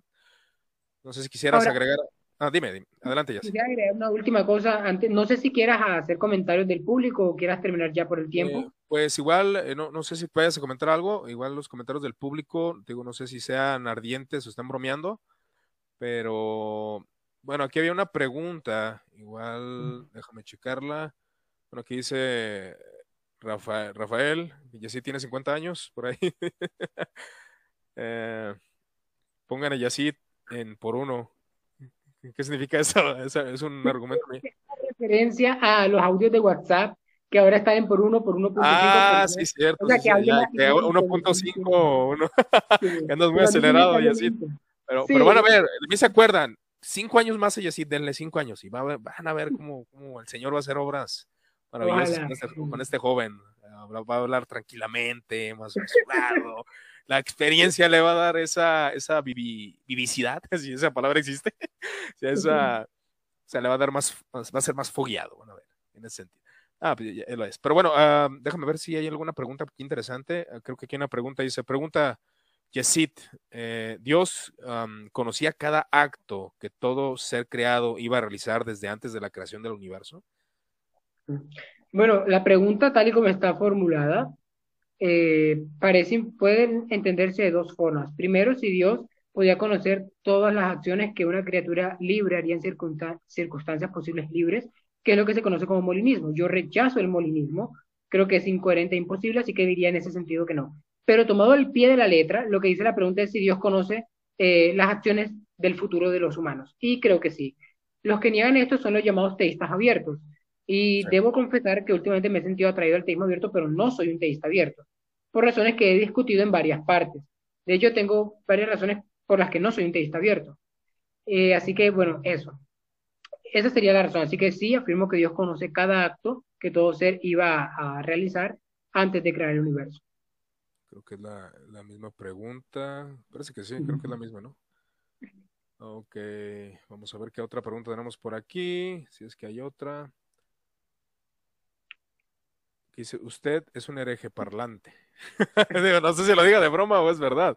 Es broma, es, broma. Yo lo ah, es broma, qué bueno. Pregunta para Yacid, ¿la simplicidad divina tendrá problemas con la Trinidad divina? Oh, por supuesto, creo que los tiene. Creo que la simplicidad divina implica una visión unitaria de Dios que es inconsistente con el cristianismo ortodoxo.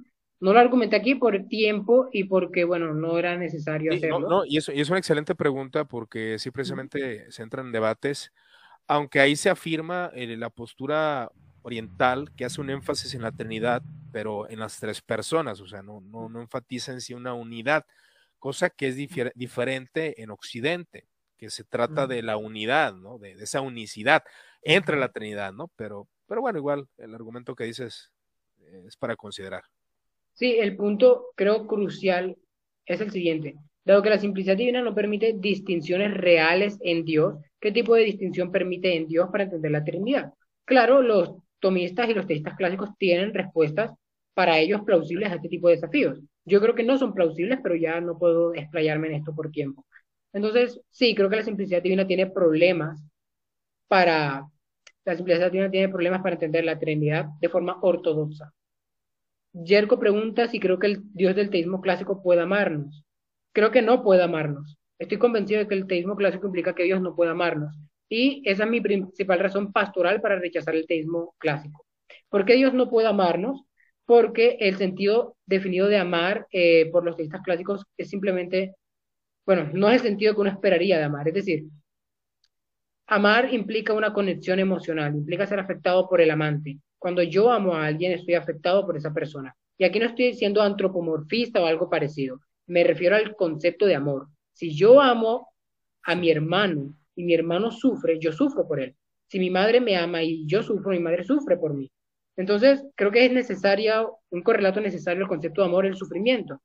Algo que es incompatible con el teísmo clásico, al menos en la impasibilidad, y bueno, también creo que el amor implica conocer hechos contingentes, que también sería incompatible con otra, eh, bueno, una, perdón, me, me, me, me comentario empezó. Sí, cambió. Entonces, también creo que el amor, como iba diciendo, implica el conocimiento de hechos contingentes. Por ejemplo, el conocimiento de si mi amado me amará o no. Dios ama a la creación. Pongámoslo así, Dios te ama a ti. Y como Dios te ama, te ofrece salvación, como un acto de amor. Ahora bien, tú decides aceptarlo o rechazarlo. Como eso, en virtud de que tú eres el, objeto del amor divino, podrás responder libremente. Y dado eso, entonces, por las discusiones que ya he tenido aquí, diré que si el teísmo clásico es cierto, tú no puedes responder libremente a eso, por lo que el amor divino exige que el teísmo clásico sea falso. Son solamente dos razonamientos rápidos, pero hay mucho más que decir. En resumen, no, creo que el Dios del teísmo clásico no puede amarnos en un sentido realista. Puede amarnos en otras categorías, como mantenernos en la existencia o algo así, pero vamos, yo espero algo más de mi amante que mantenerme en la existencia. No, pero, pero bueno, eso sería otro punto. Dice, ¿quién es el señor? Ah, dice Josué, ¿quién es el señor que comenta diciéndole hereje a Yesid? Eh, es amigo tuyo, ¿verdad? Sí, es, ah, ok, ok, dije, bueno, está con pendiente que no, porque van a venir aquí. Pero bueno, Jessy, no sé si quieras dar unas palabras finales, ya para terminar este café teológico, que creo que el que más tiempo ha durado, una hora cuarenta y tres minutos. Bastante eh, largo. Pues igual, eh, bueno, no sé si quieras comentar algo y, este... Quiero solamente comentar que por favor no dejen que estos debates engullan su pasión por el Evangelio. Creo que es importante tener en mente por qué, si te interesan estos debates, estás en estos debates. Mi motivación es muy clara. Mi motivación es eh, amar al Dios que me amó primero. Y haría todo por preservar esa relación primeriza que tengo con Él o que tuve con Él. Entonces, pues, si eso implica rechazar ciertos elementos como he señalado que lo hace, lo haré, porque para mí es más importante el amor divino. Pero ese amor divino enfatiza más los actos que hagas que lo que creas. Y con esto no estoy menospreciando la ortodoxia para nada. Es importante lo que crees. Pero como Jesús enseñó, creo, y se deriva de los evangelios, por tus frutos serás conocido, no por tus creencias, no por tus confesiones, no porque cites de memoria el credo apostólico, no porque te leas de derecho, del paz, al ras, la suma teológica, por tus frutos. Y si por tus frutos serás conocido, enfócate en tus frutos. Entonces, creo que lo más importante para cerrar es mantener en foco lo más importante de la vida cristiana. No son las discusiones académicas, no son, no es si el teísmo clásico es verdadero o falso, es los frutos, es el Evangelio del Señor Jesucristo y es su amor. Eso sería todo. Y, es entendible, o sea, eh, a pesar de este lugar siempre se ha distinguido por algo y es de que diferentes confesiones cristianas o diferentes posturas, tanto arminianos, calvinistas, eh, entre otros, metodistas, bautistas, presbiterianos, hemos platicado aquí. Entonces, bueno, yo, yo conocía que tus postulaciones eran diferentes a lo que, lo que un servidor, al menos en, de mi, mi, pequeño conocimiento que tengo, que no es un tema al cual he dedicado mucho tiempo, Pero de todas formas, eh, como tú lo decías, y vuelvo a insistir, estos temas siempre son de especulación teológica. Son difíciles, entre comillas, eh, son que tienen debate, de hecho, ustedes pueden ver, buscar cosas del tomismo, aún se está buscando entender lo que Tomás de Aquino quiso decir. O sea, no, de hecho no hay que digamos un intérprete total de Tomás de Aquino, entonces, si se fijan... Ahora que lo mencionas, ahora que lo mencionas, un comentario que omití, simplemente para no eh, alargarme más, pero cuando Aquino habla de pasiones, los comentaristas están en desacuerdo a lo que Aquino se refiere con pasiones. Entonces, hay debates entre los comentaristas de Aquino. Eh, sí que simplemente es difícil. Entre, ellos, entre ellos mismos está el debate. Entonces, si tú te pones a pensar, o sea, yo, por eso ya sí dejo que hable y no lo, no lo ataco. yo, ah. de hecho, sé, sé, que varios tomistas me podrán escuchar y terminarán diciendo que yo he malinterpretado el tomismo en algunos puntos. Bueno, eso no me preocupa porque esa parece un coro bastante común de afirmaciones. Pero es creo entendible en cierta medida que se manejen diferentes interpretaciones del propio Quinato. Así es. Pero ese es otro, otro punto. Sí, o sea, es, una es teología que está totalmente, vuelvo a insistir, es, algo que sí es apasionante, y sobre todo a las nuevas generaciones, a mí me da gusto ver jóvenes como yo, sí, yo estoy joven, pero pues está más chavo.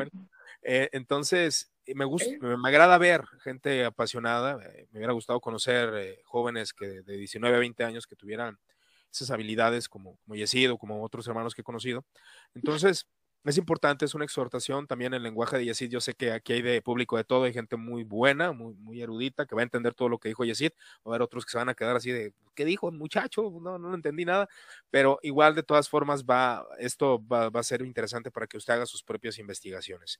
Entonces, es teología especulativa. Eh, a fin de cuentas, es lo que mencionaba Tomás de Aquino en sus conclusiones es especular acerca de la providencia divina, cómo Dios opera, cómo Dios en sus atributos u operaciones, si es, si es acto puro, si, tiene potencialidades, entre otros detalles. Es como el debate de la Eucaristía, casi, casi, ¿no? Si, si hay un accidente que de ahí toma la Iglesia Católica para definir sus cuestiones de la Eucaristía y X cosa, ¿no? Entonces, son cuestiones complejas.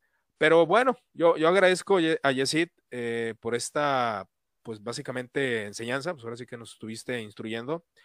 Y pues bueno, eh, esperamos que nos acompañes en otro café teológico eh, sobre otro, otra temática algún día. Yo te agradezco, Jessy, tu tiempo, eh, tus argumentaciones. Me dejas a mí algo muy valioso porque es algo que siempre que termino un café teológico me cuestiono y, y, quiero estudiar más acerca de este tema y esta temática yo creo que es interesante para, para las nuevas generaciones que veo que están pues usando mucho la apologética y pues también esto confronta a los pastores y a todos aquellos que pueden escucharte y hay pastores que yo sé que van a escuchar y no, no sé de lo que está hablando este joven o, son cosas que falta por falta de preparación, ¿no? Pero creo que eh, a fin de cuentas es una confrontación para ver cómo vienen las nuevas generaciones, las mentes ávidas de conocimiento, de razonamiento, de fe. Pero a fin de cuentas volvemos al principio, ¿no? Y los padres apostólicos a mí me enseñan este principio porque ellos no sistematizaron teología en muchos aspectos. Entonces, como Clemente de Alejandría, que bueno, que la impasibilidad de Dios es argumentada por, por San Agustín de y aún por algunos padres de la, de la iglesia, pero también mencionaban ese aspecto de Dios es un Dios que se preocupa por el hombre, no es alguien despreocupado, que esté alejado, que no sienta, que no se emocione juntamente con el hombre. Que bueno, ahí es donde están las, los debates respecto a esto de la impasibilidad. Pero bueno, Jesse, muchas gracias por tu tiempo. Agradezco que hayas estado en este café teológico con más duración, es el récord, una hora cincuenta minutos. Gracias a los que estuvieron conectados.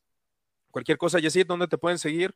Eh, para aquellos que estén interesados en conocer más de tus postulaciones, de todas tus argumentaciones que diste. Por supuesto.